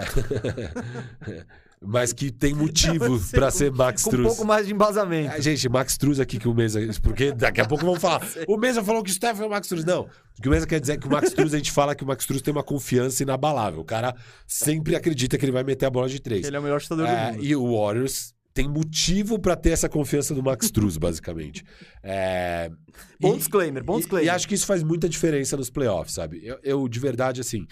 Eu acho que o Boston tem umas vantagens que eu consigo ver claramente um caminho pro Boston ser campeão. Mas, cara, fica difícil de acreditar tanto no Boston com as derretidas que a gente viu eles tendo é, e, e as dificuldades que eles tiveram pra fechar jogo, que a gente sabe que isso vai ser letal contra esse Golden State Warriors. Então, eu olho pra essa série e falo, cara, de verdade, 60% de chance do Warriors ser campeão, 40% do Boston. Mas como eu já fui no palpite de Boston, eu vou acreditar nesses 40% aqui. Eu vou de Boston em 7. Eu vou de Boston em 7. Eu acho que. E eu acredito muito, de verdade. Pra mim, o grande diferencial dessa série é que tá fazendo, mesmo com todos os pés atrás que eu tenho, todas as dúvidas que eu tenho com esse Boston Celtics, duas coisas me deixam. Me fizeram, no final das contas, falar: beleza, eu vou de Boston, eu vou de Boston em 7. Aquele jogo 6 contra o Bucks, eu achei algo especial que aconteceu ali. Ali, pra mim, tava acabando a temporada do Boston. O Tatum foi absolutamente incrível e eu acho que é um time que tem essas armas, que tem essa gana, que nas maiores adversidades consegue jogar bem. Eles têm dificuldade quando eles estão muito bem, mas eles conseguem jogar bem. É, e, e eu acho que normalmente, cara, o time com mais tamanho, é, quando tá mais ou menos pau a pau, e aqui eu acho que é uma série pau a pau, eu acho que o tamanho faz muita diferença. E eu acho que esse tamanho do Boston pode dar certo. Mas, mano, é, eu acho que a- o pique mais sensato é Golden State Warriors, porque é isso, é um time que não, não vai errar. É, O Boston é quem a gente vai ver o quanto o Boston vai errar ou não nessa série. Fui de Eu- Boston em 7. É, foi, mas não foi. Ué, mas é a verdade. Eu tô falando exatamente o que eu acho. Eu acho Não, exatamente eu sei, eu isso. sei. Pelo menos. cê- sabe o que você fez? Você seguiu o meu conselho. Eu falei, mano, você não vai, você não vai largar Boston agora. Não, não posso. Pô, o Ia time que eu falei que ia feio. ser campeão chegou na final. E agora eu vou falar, ah, eu não vou ser campeão. E aí ia ser ridículo, porque depois eu falo, ah, acertei de qualquer jeito. É que eu não quero. Mas um pouco, você vai. Mas Ah, você ainda se cobriu pro acertei de qualquer jeito. Você é um gênio da comunicação, Rafael. Não. Você viu que ele tá Meu coberto? Ele falou. Você lembra que eu apostei no Golden State em 5? Não. Eu falei que o Golden State tinha mais chance, mas eu apostei no Boston. É tipo. Eu tô é apostando nos 40%. Eu acho que vai dar uns 40%. de Você, você é uma, é uma vergonha. Mas Uma, boa- uma bonita vergonha. Uma bonita vergonha. Uma vergonha incrível e maravilhosa. Firu, eu imaginei que você ia fazer isso. Na verdade, você, que, você, é você- você- se sentiu. Foram duas coisas. Primeiro, você tá- estava preso ao seu que é tão argumento. seguro, é tão e seguro. você sentiu a necessidade de dar um zag. Você foi no NBA House. Todo mundo falou Warriors, Warriors, Warriors, Warriors, Warriors. Tá meio demais, meio Tá meio demais. de- Não, eu achei meio demais, mas eu fui de E Warriors. todo mundo também. Warriors em 6. Eu fiquei tipo, gente, calma. Não, não é Não, eu fui. Eu Warriors sei. em seis. Mas tu- eu, eu também não, Não, e achei eu acho que, ia tudo bem, uma... Eu acho que tudo bem uma pessoa em Warriors em 6, mas, tipo, ninguém tava achando que era É, uma série então, pra 7 então. jogos. Aí quando você eu- foi lá, você sentiu que o Zag era só seu. É, O Zag é só seu. Só você tá no Zag. Pô, vou deixar o meu Zag embora? Então, e eu curti que você fez. Exato, você não deixou seu Zag embora, mas você fez aquele disclaimerzinho de 60%. Por isso você é um, é um gênio da comunicação. Mano, é, é, é muito confortável escolher o Warriors. Porque, tipo, você escolhe o Warriors. E se errar, tipo, porra, mas, mano, é o Warriors, né? Tipo. E, e dá vontade de escolher o Warriors. É o pique mais seguro dessa série, sem dúvida. Foi, foi por isso que eu escolhi o Miami em 2000 e... na bolha.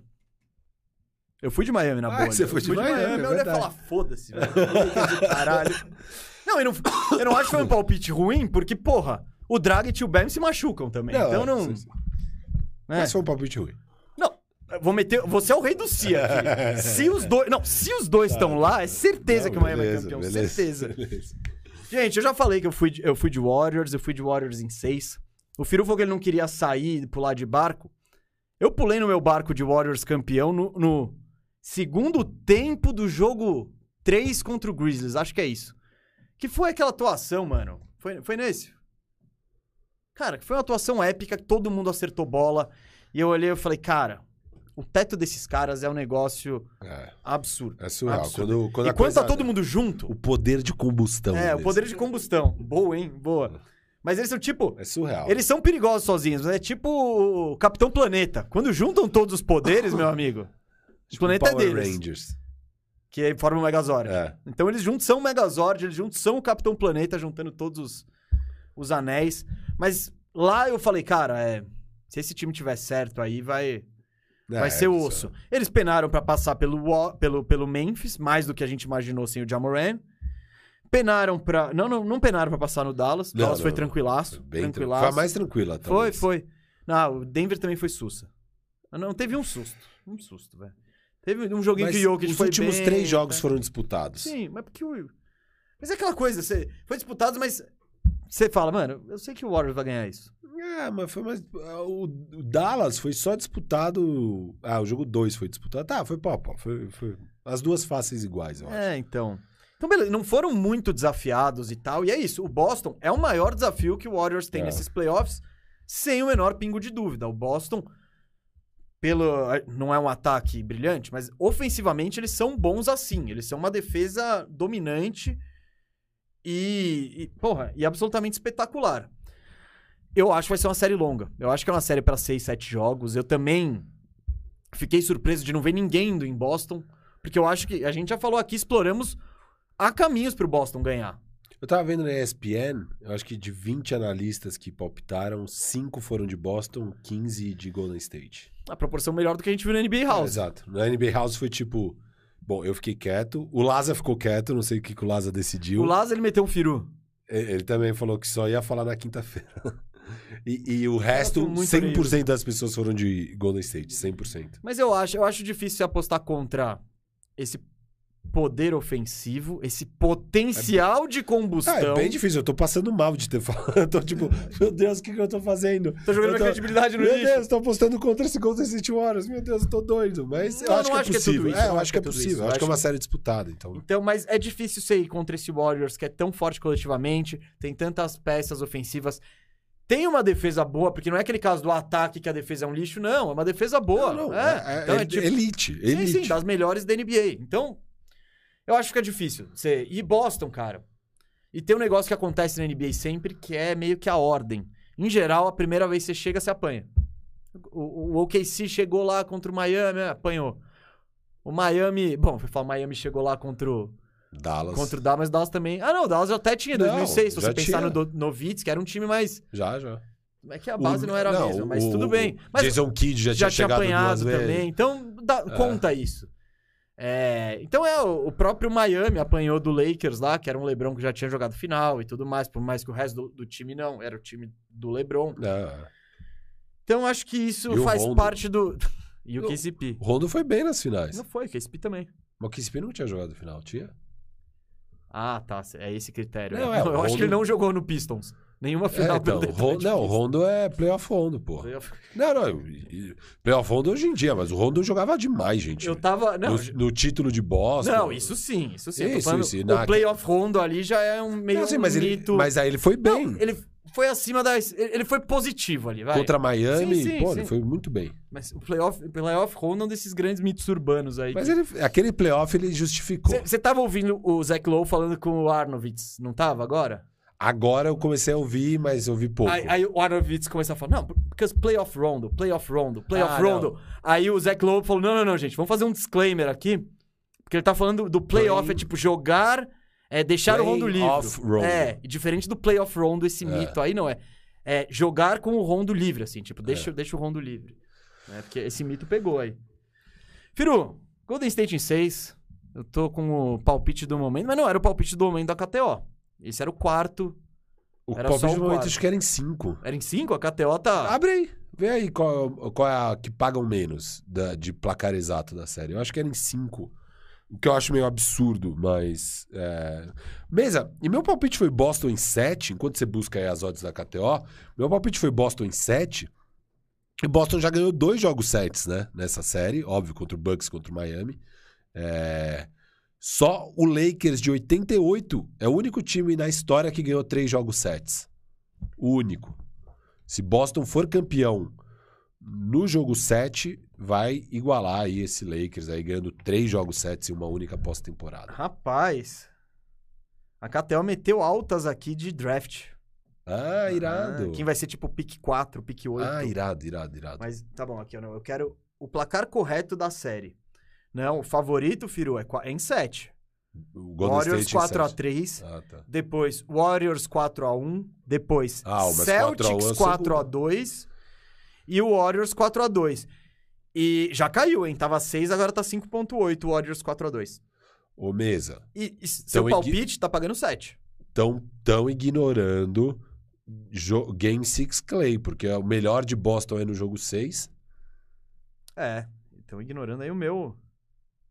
É isso. É que eles usam muito o fator casa, né? Sim, daí a lógico, faz sentido. Boston né? vai fechar em casa no jogo 6. Eles têm um database monstro Exato, ali exato, que tá exato. mostrando Por isso que o Warriors é ou jogo 7 depois jogo 5, porque o jogo 5 é em casa. Daí se tiver que chegar, fechar no jogo 6, eles acham que é mais provável o Boston ganhar e ir pro jogo 7. É, por aí vai. Firu, é isso. É isso. Palpites dados, gente. Ó, fica o convite pra mais tarde. Se você quer continuar essa resenha aqui, quer trocar ideia? Eu vi gente reclamando que a gente não deu muita atenção pro chat. É difícil daqui do estúdio prestar atenção no chat, trocar ideia com todo mundo. Por isso que a gente tem a parada do superchat. Porém, quer resenhar sobre a final, quer trocar ideia, quer acompanhar essa final de um jeito descontraído aí, cola na Twitch da Firmeza Networks. Firu e Mesa, Firmeza, mesa com S. É que vai ser legal pra caramba. Que vai ser legal pra caramba. A gente faz o pré-jogo a partir das 9h30 e depois funciona como segunda tela até o final. Depois tem a repercussãozinha aí, tem as brabas da KTO. E cola nessa com a gente a partir de 9h30 e lá a gente. Lá é atenção total ao chat, porque a proposta é justamente assistir o jogo com vocês.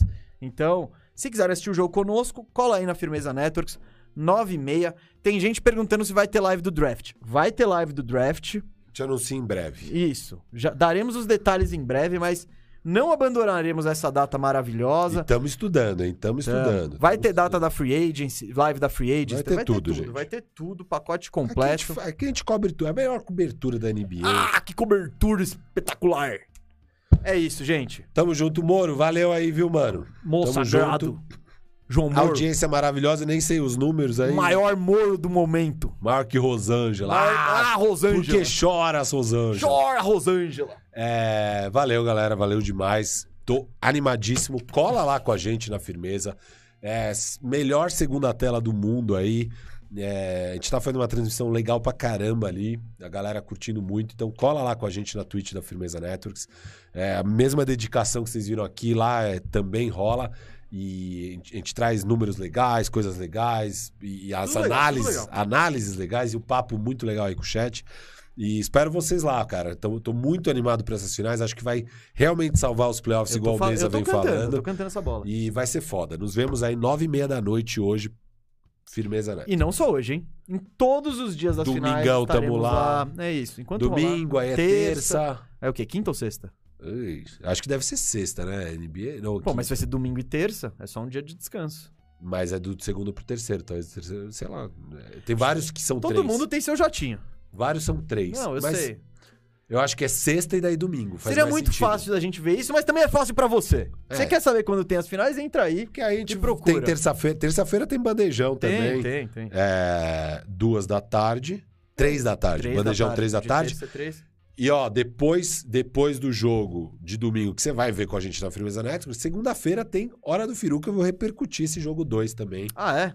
Ah, lógico, Ah, é? tem que fazer essa Hora do Firu, Hora do duas Firu. da tarde na Firmeza Network. Nosso horário é duas da tarde, tirando terça-feira que é três da É tarde. isso. Qualquer dia você colar no bandejão ou na Firmeza, tem coisa rolando aí. Fechou, fechou. Valeu, Moro, valeu você, valeu todo mundo, valeu, Firu. É nóis.